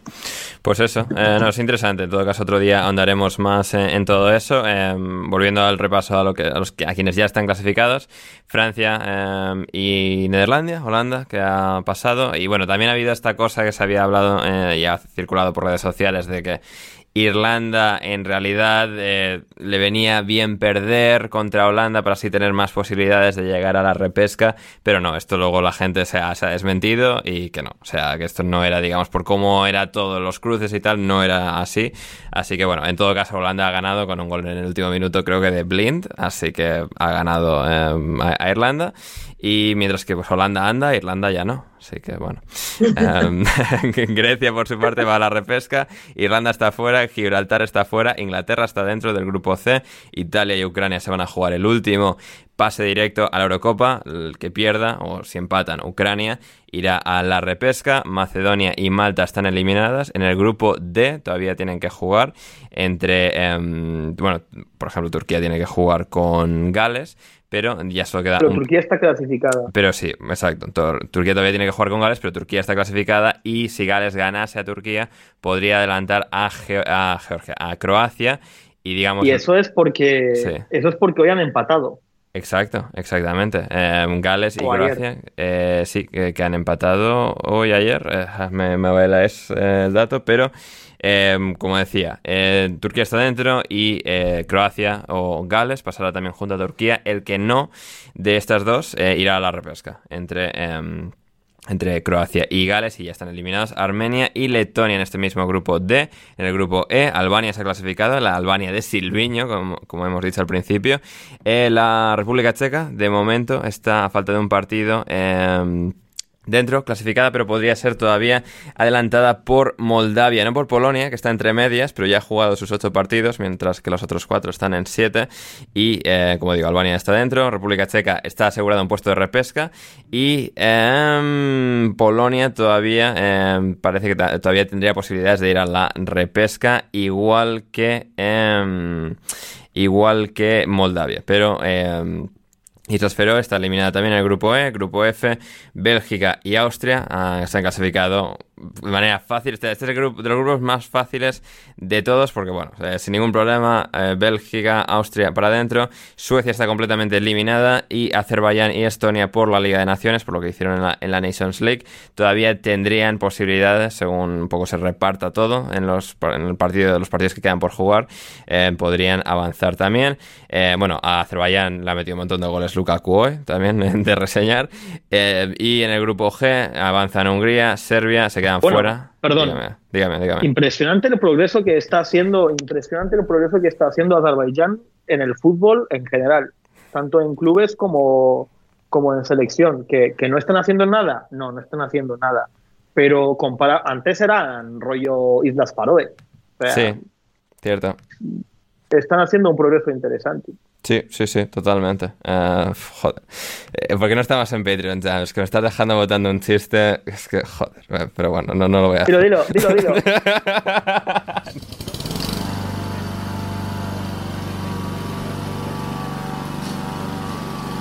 Ahí viene Borja a rematar lo que yo estaba pensando. Gracias ahí.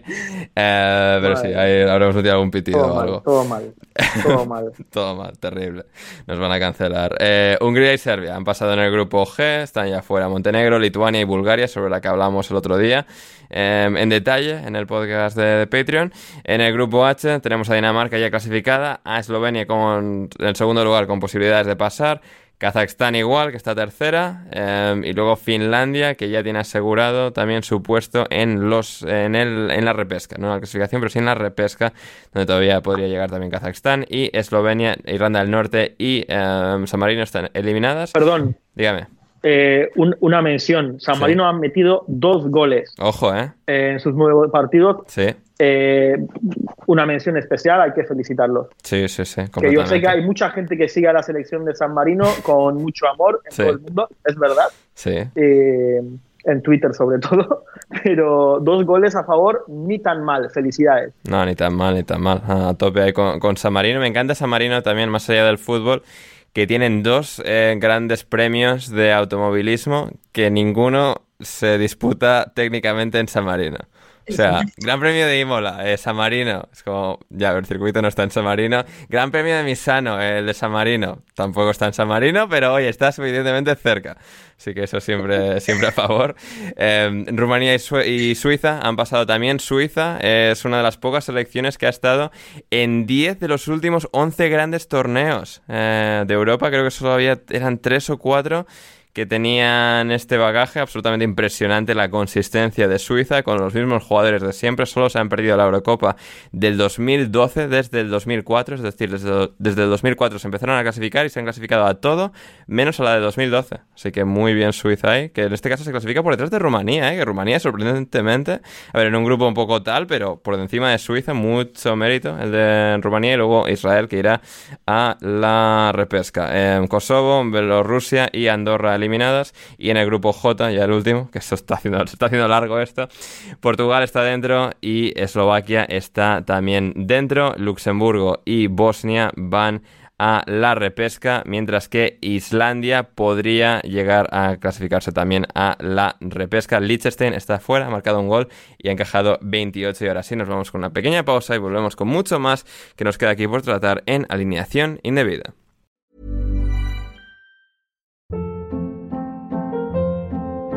Hold up. What was that? Boring. No flavor. That was as bad as those leftovers you ate all week. Kiki Palmer here, and it's time to say hello to something fresh and guilt-free. Hello Fresh. Jazz up dinner with pecan-crusted chicken or garlic butter shrimp scampi. Now that's music to my mouth. Hello Fresh. Let's get this dinner party started. Discover all the delicious possibilities at hellofresh.com.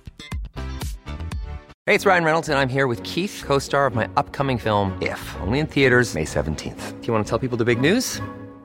All right, I'll do it. Sign up now and you'll get unlimited for $15 a month in six months of Paramount Plus Essential Plan on us. Mintmobile.com slash switch. Upfront payment of $45 equivalent to $15 per month. Unlimited over 40 gigabytes per month. Face lower speeds. Videos at 480p. Active Mint customers by 531.24 get six months of Paramount Plus Essential Plan. Auto renews after six months. Offer ends May 31st, 2024. Separate Paramount Plus registration required. Terms and conditions apply if rated PG.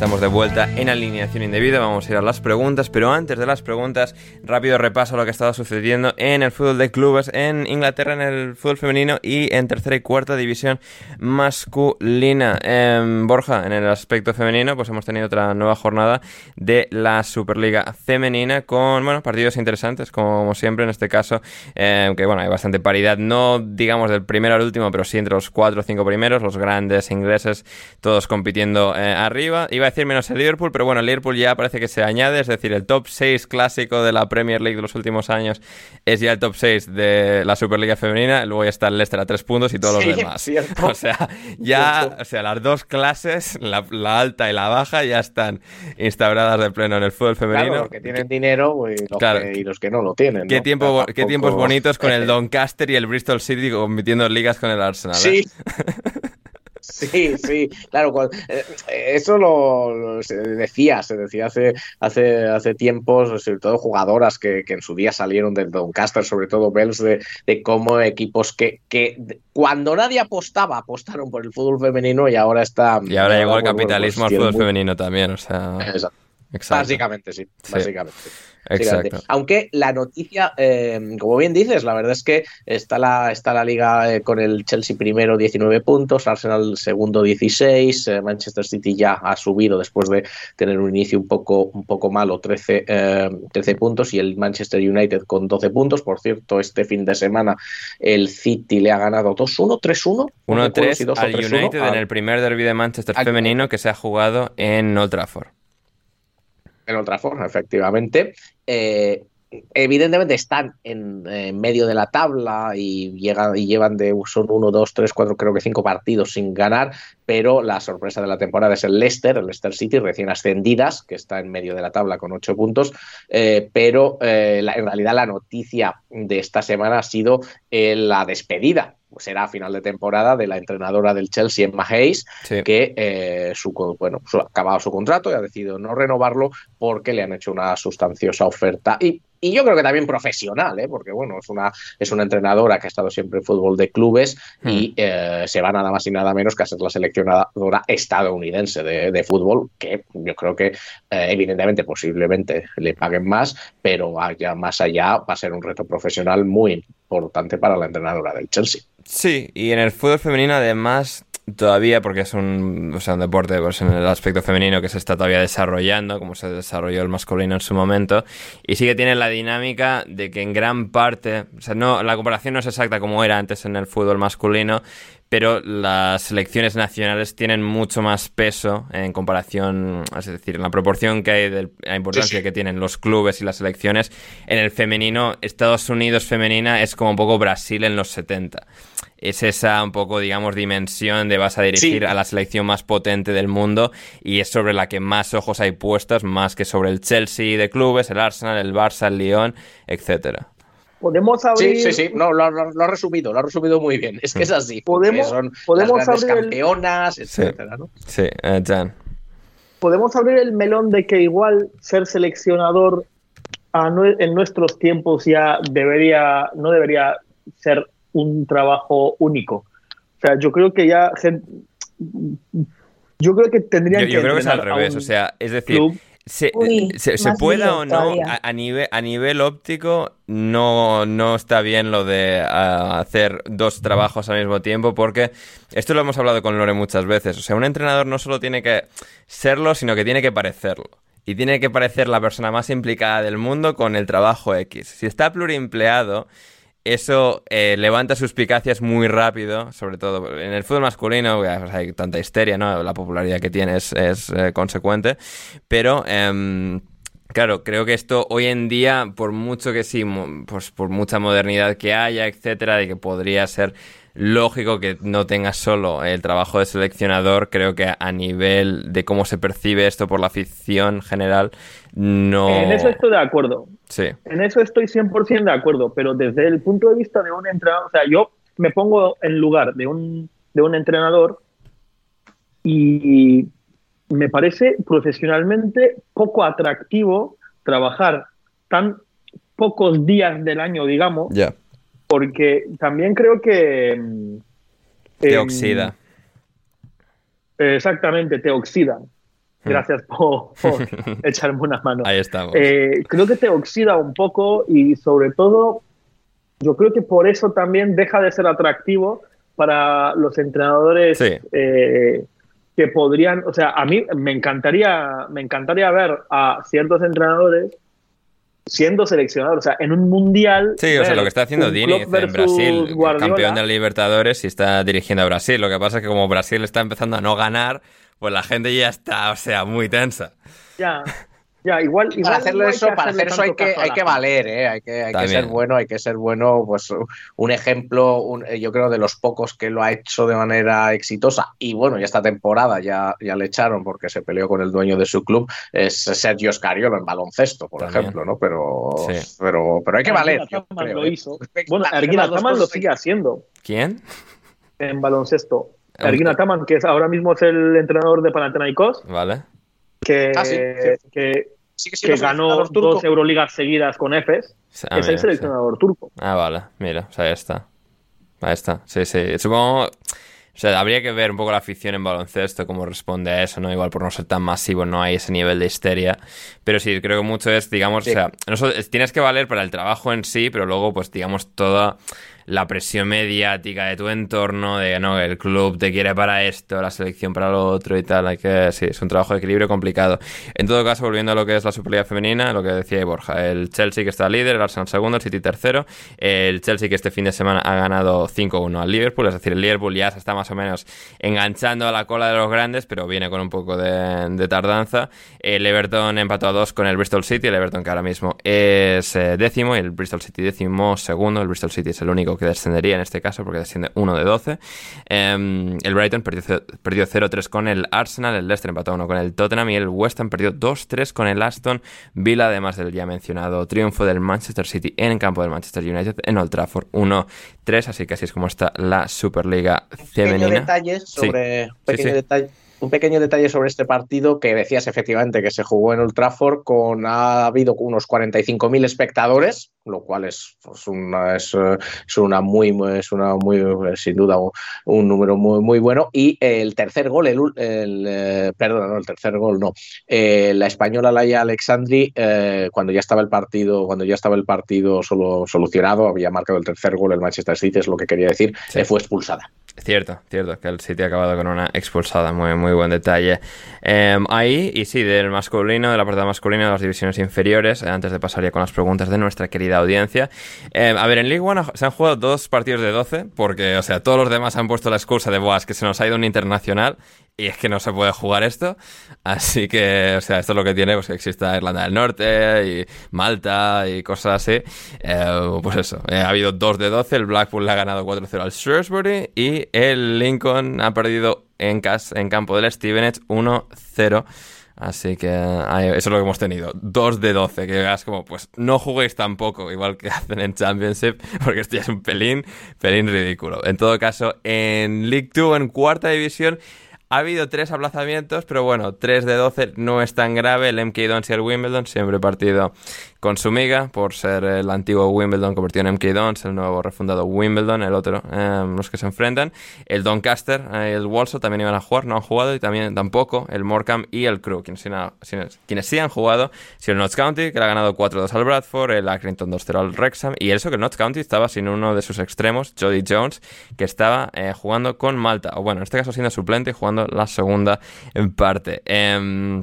También el Forest Green Rovers ha empatado 2 con el Grimsby, el Gillingham 3-1 al Salford, el Harrogate ha empatado 1 con el Swindon, el Mansfield 2-0 al Newport, el Stockport 2-0 al Colchester y el Sutton 1-1 eh, con el Tranmere. De hecho, me preguntaba eh, Héctor Kriok, nuestro buen amigo, que cuáles han sido los tres mejores partidos de las divisiones inferiores que se han jugado hoy. Pues vamos a decir la victoria del Notts County sobre el Bradford, el, vamos a decir el Forest Green Rovers con el Grimsby, además que hay que viajar mucho para ir desde Grimsby hasta Forest Green, em, que está en la otra parte, o sea, Forest Green es un sitio, es el, es el nombre del club de, bueno, la ciudad está cerca de Bristol, en el suroeste em, inglés.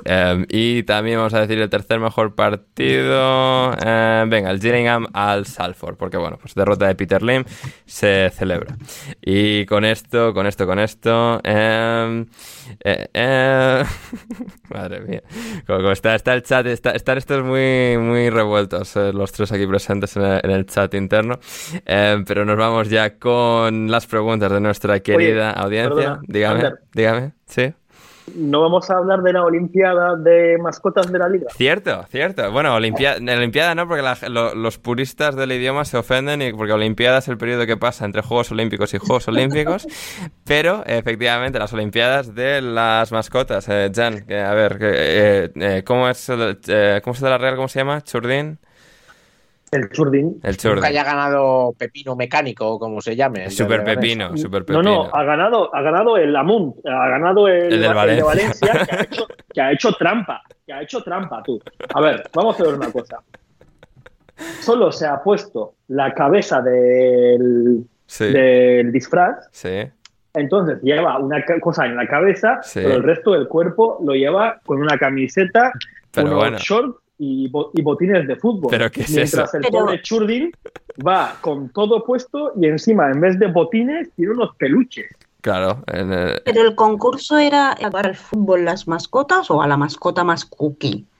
No, no, eh, era una serie de pruebas. Eh, hacer penaltis tipo MLS en los 90, eh, había, tenían que correr 100 metros, o sea, el pobre Churdin corriendo los 100 metros con, con, unos, con unos peluches en los pies, no, hombre, no, yo di, a ver, tendrían que habérselo cambiado también, porque el, el, el, de Valencia corría con botines normales, solo tenía una puta cabeza, no me parece ni medio normal.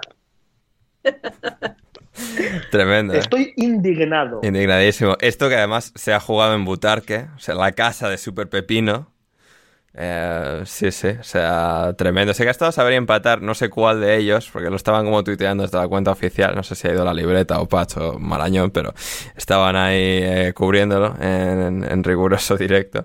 Eh, en Twitter lo podéis un poco observar el, palmo a palmo de lo que ha ido ocurriendo en, su cuenta, en arroba saber empatar en, en Twitter. Pero eh, sí, en todo caso, eh, fascinante. Eh, también del Valencia Borja, en los premios iVox ha vuelto a ganar Tribuna Deportiva. Otra vez. Llevan ganando cuatro años seguidos. No me digas, por favor. o sea, absolutamente demencial. Pero, pero, pero vamos a ver. Sí, pero bueno, ahí está. tienen, otra vez. Tienen, tienen conquistado el podcasting español. No sé cómo, no lo entiendo. Mucha gente de que, del Valencia que escucha Tribuna Deportiva. No debe haber más programas del Valencia, pero han estado ganando igual que ha ganado la mascota del Valencia en los Juegos Olímpicos de las algo, mascotas. algo estás haciendo mal, Ander, algo estás haciendo Va, mal. esto- O sea, tienes que asumir responsabilidades. No sé. Nos faltan a mí esto me huele. Eso a mí me huele a un rollo como el aeropuerto de Castellón. No es descartable, pero bueno, no vamos a hacer acusaciones infundadas en este espacio. Felicidades, como siempre, a la tribuna deportiva. No, a ver, como siempre, pues porque a siempre ver, ganan. Sí, dime. Ander, o sea, Dime, es dime. que, o sea, tú te estás, estás últimamente centrando más que si en Ya, fútbol ya. americano. Ya, ya, es que estoy a si muchas cosas, ya. tal. Ya, ya, lo sé, lo sé. Hay que... No sé, la culpa, la culpa es de Ronaldinho. Se, se puede, se puede argumentar eso también, pero, pero bueno, sí, sí, ahí está, ahí está la cosa. Hay que, hay que volver con fuerza el año que viene a, a subir, a subir de los puestos y a derrocar de una vez por todas a Tribuna Deportiva. En todo caso, vamos ya con las preguntas de nuestra querida audiencia. Para Mónica, pregunta Juan Di, hoy que hay elecciones en Argentina, ¿estáis esperando a lo que pase en Argentina para ver si os hacéis ciudadanos de Nederlandia? Pues mira, acabo de leer, os lo voy a leer, A ver. Eh, el tweet que he visto, Bien. he hecho la captura, Bien, bien, supongo que para guardarla. bien. El, el tweet es de electomanía.es y dice, al loro, espero que mañana cuando esté la gente escuchando este podcast, pues esto no, no sea verdad y, Sí. y tal. Pero dice, Argentina, dos puntos. Según el canal TN, es un canal de telenoticias, Sí. eh, ahora mismo no me acuerdo si es peronista o antiperonista, pero bueno, da igual. Según el canal TN, algunos altos funcionarios ya admiten la posibilidad real de una victoria de Javier Milei. Chan chan. Y no es la única cuenta a la que he visto. Se está hablando en Twitter, ¿eh? que puede este señor, este señor absolutamente trastornado, eh, haber ganado el, el balotaje. En realidad las, las encuestas estaban muy parejas y le daban un poquito por encima a Milei, por encima de Massa. Mm. Tampoco es que ganando Massa se vaya a arreglar nada porque el país está devastado, pero bueno, por lo menos es un señor que no habla con un perro muerto, algo, algo, algo mejor es. Y a la, a la pregunta de Juan Di es, a ver, cierta preocupación sí que hay, fuera ya coña, porque Chimo en realidad trabaja para el gobierno, entre comillas, argentino, porque él está en el CONICET, que es el CECIC, por así decirlo, de Argentina, es algo público, es algo que depende del gobierno y es algo que este señor Tarao se quiere cargar. A ver, a Chimo tiene la beca hasta mayo, no le va a afectar. O sea, que por muy mal que vaya, o sea, en siete meses eh, no va a hacer, no le va a dar tiempo a nada. Pero hombre, nuestros amigos, que son todos profesores universitarios, investigadores del CONICET, gente así que trabaja para lo público, pues es jodido, ¿eh? Jodido, jodido. Pero bueno, a ver, yo también pienso que este señor, a ver, primero que no tiene estructura de partido, eh, que no va a controlar la Cámara, o sea, yo creo que al final pues eh, no va a poder hacer nada de lo que, porque todo lo que propone o todo lo que tiene en su cabeza son puras locuras que no tienen ningún tipo de sentido y que no le van a dejar hacer. Eh, robará todo lo que pueda robar, eh, joderá ciertas cosas, espero que por ejemplo, no toque el aborto, que costó mucho que, que se hiciera legal en, en Argentina y que el señor es muy liberal, pero vaya, por Dios, en lo que refiere a los derechos de las mujeres ya no son Sí, tan sí. liberales. Pero yo liberal, pienso que liberal en lo económico y retrasado en lo mental. O sea, Exacto, exacto. De los de vende tus órganos porque eres libre de hacer lo que quieras, pero para abortar no eres libre. Pero bueno, eh, a ver, dolarización, cargarse el CONICET y todas esas chorradas que ha dicho que son chorradas, eso no va a pasar, No. aunque gane. Aunque bueno, espero que cuando la gente esté escuchando ese podcast haya ganado masa. Porque mira, Mm. el mal menor. Más vale malo conocido que, que el loco trastornado por conocer. Mm, Efectivamente. Eh, esperemos. Eso me recuerda, me recuerda cuando ganó Macri, le preguntaron a Peter Capuzotto, que aquel entonces estaba en la televisión pública, que a ver qué iba a hacer y él dijo que el día siguiente llamaría a la embajada americana a preguntar a ver si tenía trabajo o no. Sí, bien, bien, me gusta. Y sí, esperemos que no sea como el, el gran premio del Mundial de Fórmula 1 del 2008, que iba a ganar Massa y al final en la última curva eh, Hamilton adelantó a Timo Glock y ganó aquel Mundial. Así que ah, no sé cuál no sé quién sería Timo Glock aquí, si Bullrich o alguna, algún, algún político con nombre alemán en Argentina seguro que hay, pues sería un poco eh, la metáfora. Em, para Jan, ¿cuál es el nivel de incultura de una nación cuando sus jóvenes se van de fiesta y saltan al ritmo de que te bote chapote? Es que yo, yo no creo que esas cosas sean tan significativas o que sean eh, tan importantes como puede parecer. Bien. No sé si me he explicado. Sí, sí, sí. O sea, no sé si es indicativo de algo eso. Ya. Sí, yo creo que se, se tiende a, ma- a mag- a sobremagnificar eh, es, es como, estas es como- chorradas, pero... es como cuando es como cuando decimos que sí Fachalolid, que sí Fachamanca y tal, Sí. obviando a toda una población. No, claro, claro, aquí venimos a hacer el eh, chiste, o sea. que, o sea, sí, sí, sí, sí. A ver, al final es el chiste y la pregunta de Juan Di también es un chiste, Sí, ¿no? sí, sí. Pero yo creo que a veces también eh, menospreciamos lo que nosotros mismos tenemos. Yo creo que en cada país hay mucha gente que se acompleja mucho con su propia gente y con su propio país y, cree que tenemos una sociedad peor de lo que es en realidad. Al final todos vivimos bajo una situación y un sistema y, y bajo unas influencias que sacan lo peor de cada uno y que a mí me gusta pensar que en realidad eh, no es todo tan así. Sí, totalmente de acuerdo. Estoy de acuerdo. Fantásticamente expresado. Eh, para mí pregunta Juan, y aparte de con la Albania de Silveño, ¿con quién va este podcast en la futura Eurocopa 2024? Pues bueno, si Italia llega, pues podemos apoyar un poco a Italia, además de Inglaterra, Españita. Rumanía creo que puede molar por el hecho de que de repente... Y Turquía no, Ander. Ah, ah, que sí, vea, primero... Eslovenia, si se clasifica. Es, lo, es verdad. Eslovenia, Roglic, Pogacar, eh, Doncic, Hombre. todo lo que no sea mencionar futbolistas, a, to- a tope con Eslovenia. Eh, sí, sí, sí. Turquía, no sé, ya, ya veremos, ya, no sé, ya, ya veremos. Pero es que después de la última Eurocopa, que ganen un partido primero en la Eurocopa y luego ya, ya debatimos. Eh, Borja, aquí presente, pregunta para todos, ordenad de más a menos guapo. Paul Newman, Paolo Maldini, Chris Hemsworth, Tom Daly, Antonio Banderas y Jan Sommer. Em, bueno, buenos seis Cuando has candidatos. dicho Jan, pensé que ibas a decir Jan Seven. Es verdad, es verdad. También, también podemos poner a Jan Seven también en la lista, ¿eh? No sé, no, no, no quiero faltarle Y al además- respeto. Y, y- y además es muy obvio que esa pregunta es una trampa porque Borja quiere hablar de. Es correcto, es correcto. Sí, sí. Em, esto es solo para hablar aquí un rato de, del actor en reputado de éxito, Chris Hemsworth. Em, a ver, puedo empezar yo y ya, o sea, os dejo a vosotros como, bueno, gente un poco más versada en estos rankings. A ver, yo, claro, primero, eh, porque esto como Mónica ya hicimos un poco ranking de futbolistas de la Serie A y nos olvidamos a Immobile en el último programa, pero... Sí, terrible, terrible error. No duermo desde entonces. Ya, pero sí, a ver, yo, a ver, he hecho como un primer ranking mental en cuanto he visto los nombres, pero luego he, he repasado las caras de todos, eh, no, no sin tirar solo de memoria. Y a ver, para mí claramente, Paul Newman en su prime, en su pico, número uno. Vamos a decir Jan Sommer... No, va- vamos a decir Jan Sommer 2, Chris Hemsworth 3, Paolo Maldini 4 y, y luego Tom Daly quinto y Banderas sexto. Para mí Daly y Banderas son claramente 5 y 6. Mónica, no sé si compartes o no. Pues según mi ranking, a ver, en mi ranking el primero Paul Newman, Bien, sí. sí. el segundo Paolo Maldini, luego ahí es cuando han empezado los problemas, porque lo siento Borja, me vas a odiar, piensa que me quieres en el fondo, Eh, los otros cuatro me dan una pereza enorme y ahí sí que no sabía cómo situarles. Por favor.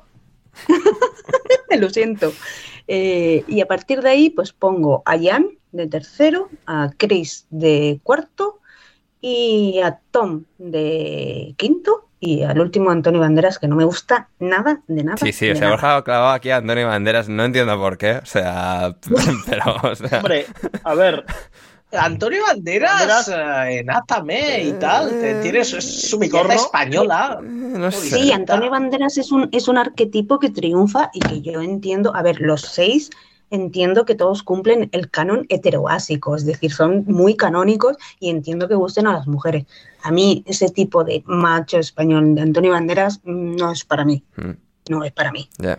Eh, Jan, a ver, eh, todo depende de. eh, a ver, todos en su prime. entonces, sí, correcto. No, no, claro. porque a ver, si Newman no, no compite ya, o sea, con esto Es que. Paul Newman está muerto. Correcto, o sea. Ya, ya, pero Antonio Banderas. Un poco en desventaja. bastante más guapo que luego. O sea, no sé.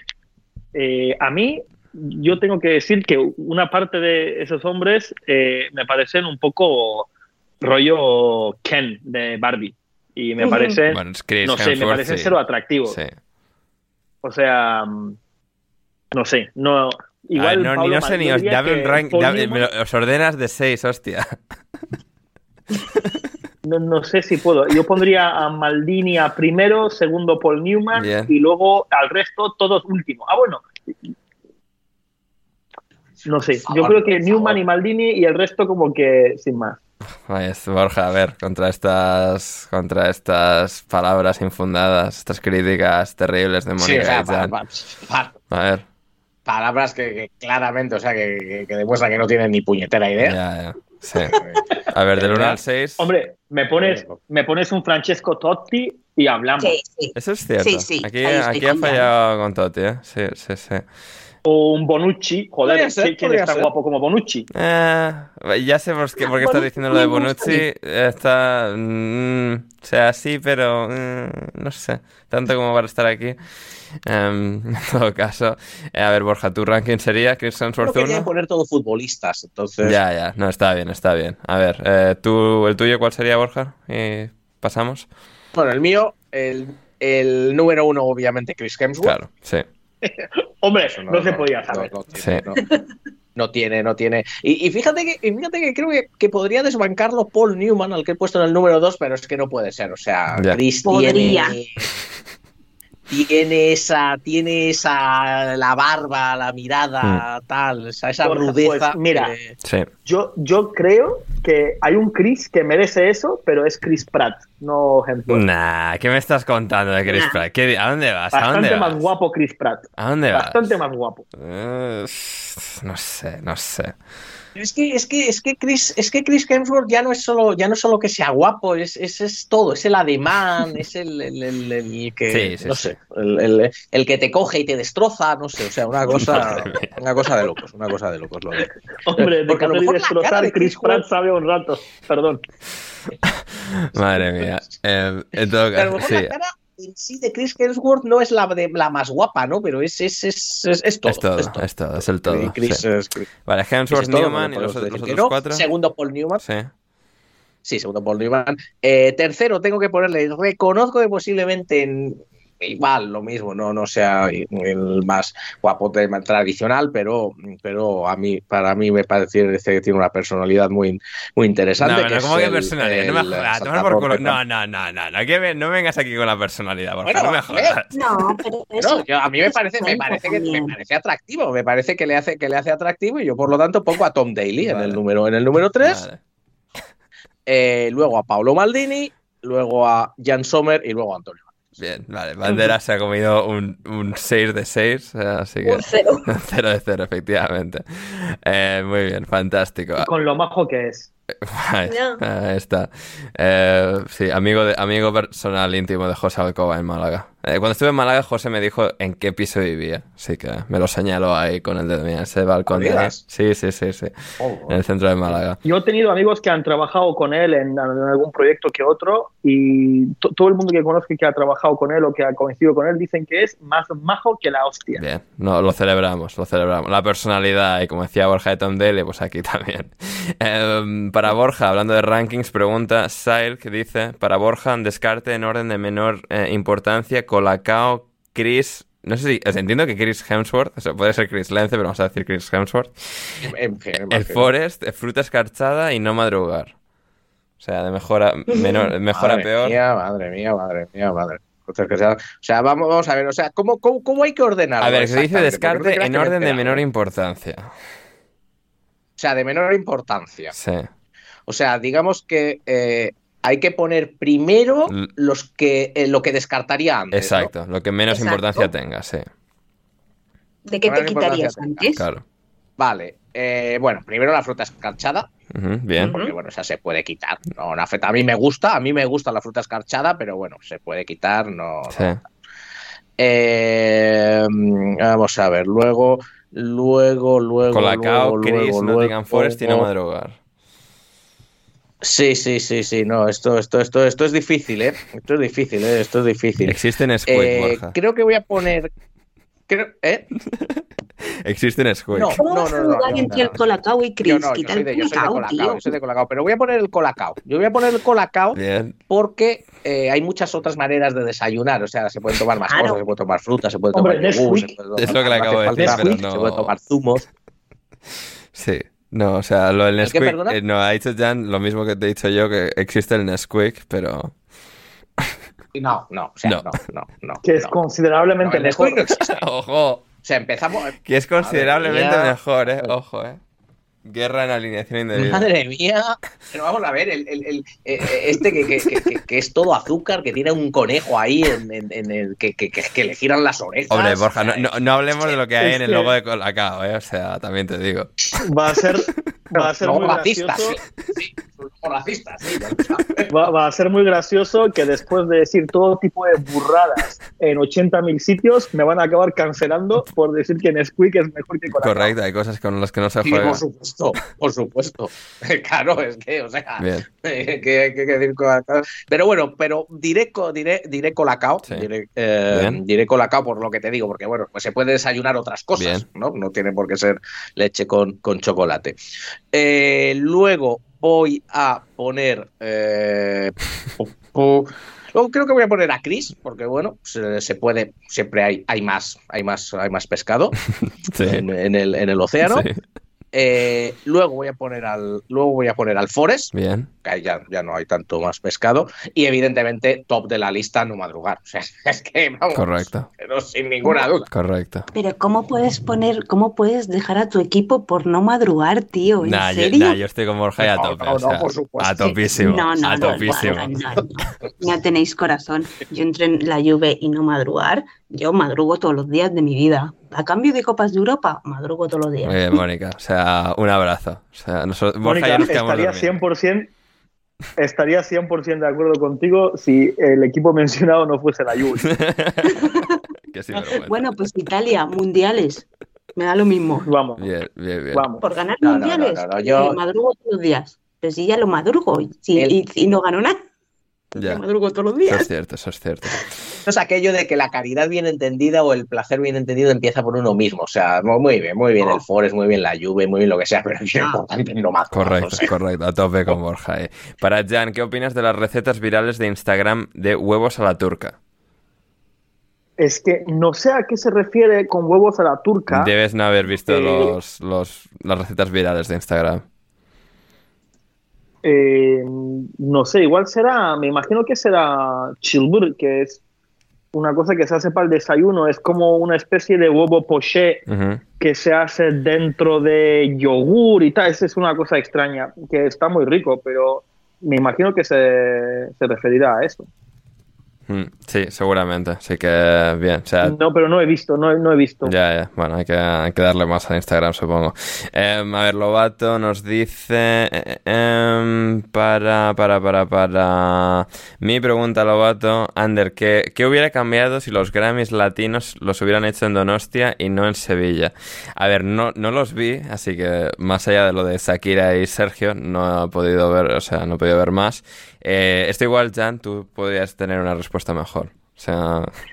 Ay, no sé, no, no tengo una opinión formada porque mucha gente dice que no, porque Latin Grammys debería ser solo de países latinoamericanos y, y los otros dicen, a ver, No, no, ya, ya, pero tú, tú, Llama tú Latin. ponte que lo hacen en, en San Sebastián en vez de en Sevilla. O sea, ¿qué montón de vascadas se pondrían a hacer? en contra. Vale, ya, ya, ya está. Aquí, el anti- el- eh, eh, más, o sea, más mierdas, más mierdas, para que venga más turismo de mierda no nos hace falta. joder, ya, ya está aquí el país, antiturismo, no el que no venga la gente de fuera. Yo, yo propongo, yo propongo un cambio. Yo propongo un cambio. Turismo Eh, bien, pero turismo masivo así mal, pues ¿entender? Sí, Borja. Propongo un cambio y es que el, eh, el- la, creo que fue al comienzo, no tengo muy claro, pero creo que fue muy al comienzo. Entonces, la, la actuación de inicio, en vez de hacer la Rosalía, entonces la, la hubiese hecho la oreja de Van Gogh. Por ejemplo. Eh, Muy bien, sí señor, me gusta. eh, no sé, o sea, a mí Una no malla, me gusta ni malla, Rosalía supuesto. ni Oreja de Van Gogh. Ya, ya, pero a ti, no te, pero a ti hay un montón de cosas que, o sea, habría que hablar algún día de tus gustos, ¿eh? Que, o sea, que es que... No sé, a mí, ponme, ponme los chunguitos. Chunguitos. Latin Grab ni quieres, ponme los chunguitos.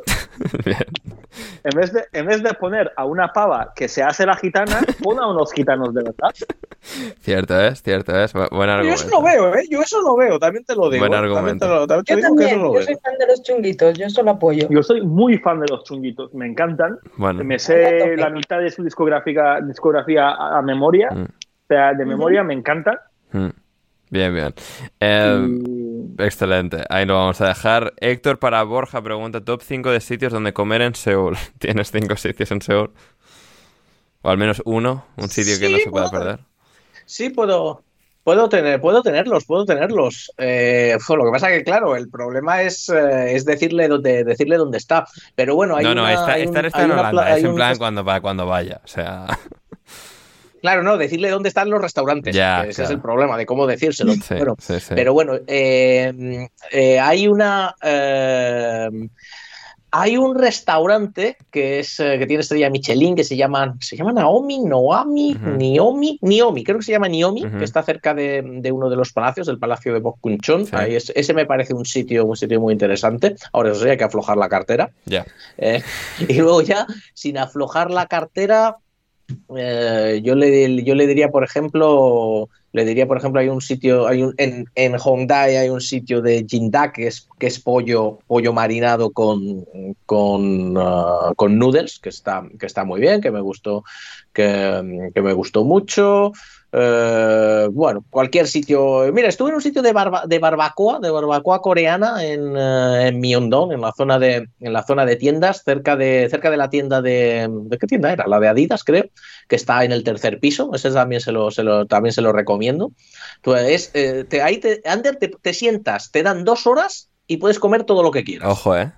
de carne. claro. Ojo, eh. No está mal, no está mal. No, habría que ir. Te ponen ahí, te ponen ahí el relojito, dos horas tiene usted y ala, salga rodando si puede. Ah, espectacular. Joder, mu- muy, muy americano eso, eh. Pero, pero en Corea. Me, me gusta. También, también, sí. Sí, sí, sí, sí. sí, sí, Hombre, sí, el, ro- sí, el sí. rollo de Korean barbecue es un rollo muy americano, ¿no? ¿O me equivoco? Sí, no, no, el Korean barbecue en Estados Unidos es muy popular, sí, sí, sí, sí. Sí que... No, pero este caso un poco a la inversa, bueno, entre comillas, de, o sea, la... Este caso, eh, una, yo qué sé, una, algo, un reto así que sería más de, o sea, de programa de comida estadounidense, pues eh, ahí en este caso en, en Corea, mola, mola eso. Eh, a ver, ¿qué más tenemos por aquí? A ver, José Alcoba, esto va a ir solo para los de Patreon, porque madre mía la que va a soltar eh, aquí, lo voy a leer.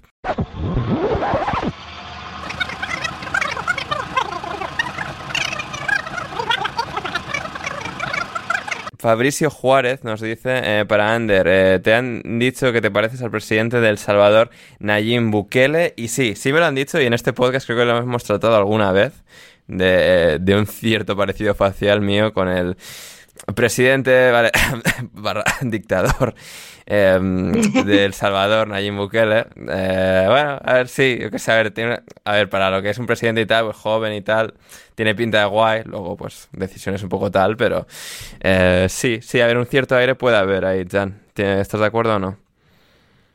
Yo no estoy nada de acuerdo. No, no hay una guay entre la Ah, barbita, el pelo sí, y tal. Sí, sí, yo sí. Bien, yo gracias, sí, Borja. sí. Físicamente sí. Sí, ves, Sí, es, es que ya sabía, sí, sí, sí, es que lo hay. Y- No le gusta A verlo ahí, la ¿no? gente. Sí, sí. No sí, sé, sí, para presidente joven y guay, Kim Jong-un. Sí. Eh, sí, totalmente. Pero no se parece a Ander, pero no se parece a Ander, esa es la cosa. Claro, eso es, eso es cierto. No, pero el, el- el- pues se parece tanto como Nayib Bukele. Sí.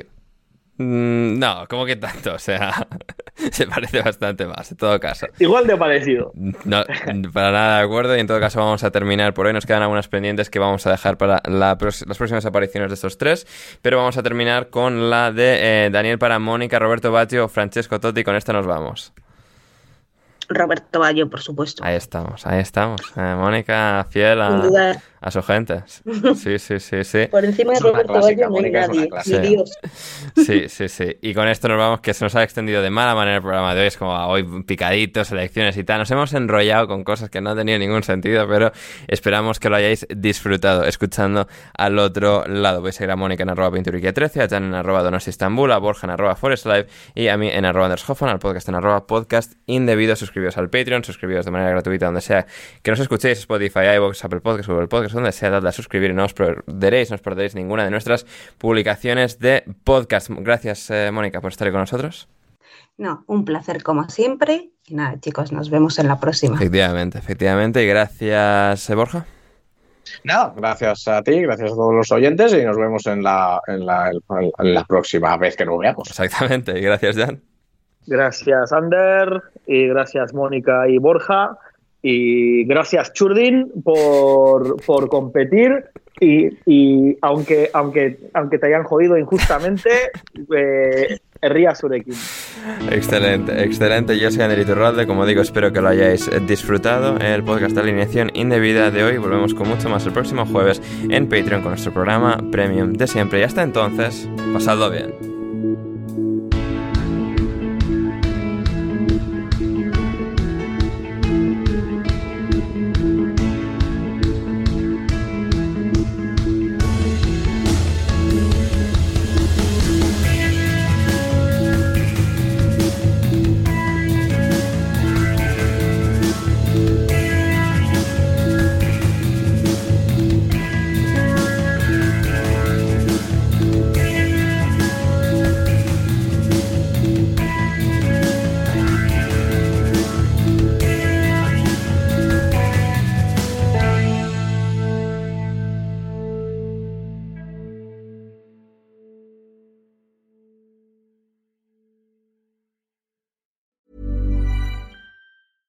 Ever catch yourself eating the same flavorless dinner three days in a row? Dreaming of something better? Well, HelloFresh is your guilt-free dream come true, baby. It's me, Kiki Palmer. Let's wake up those taste buds with hot, juicy pecan-crusted chicken or garlic butter shrimp scampi. Mm. Hello Fresh. Stop dreaming of all the delicious possibilities and dig in at HelloFresh.com. Let's get this dinner party started.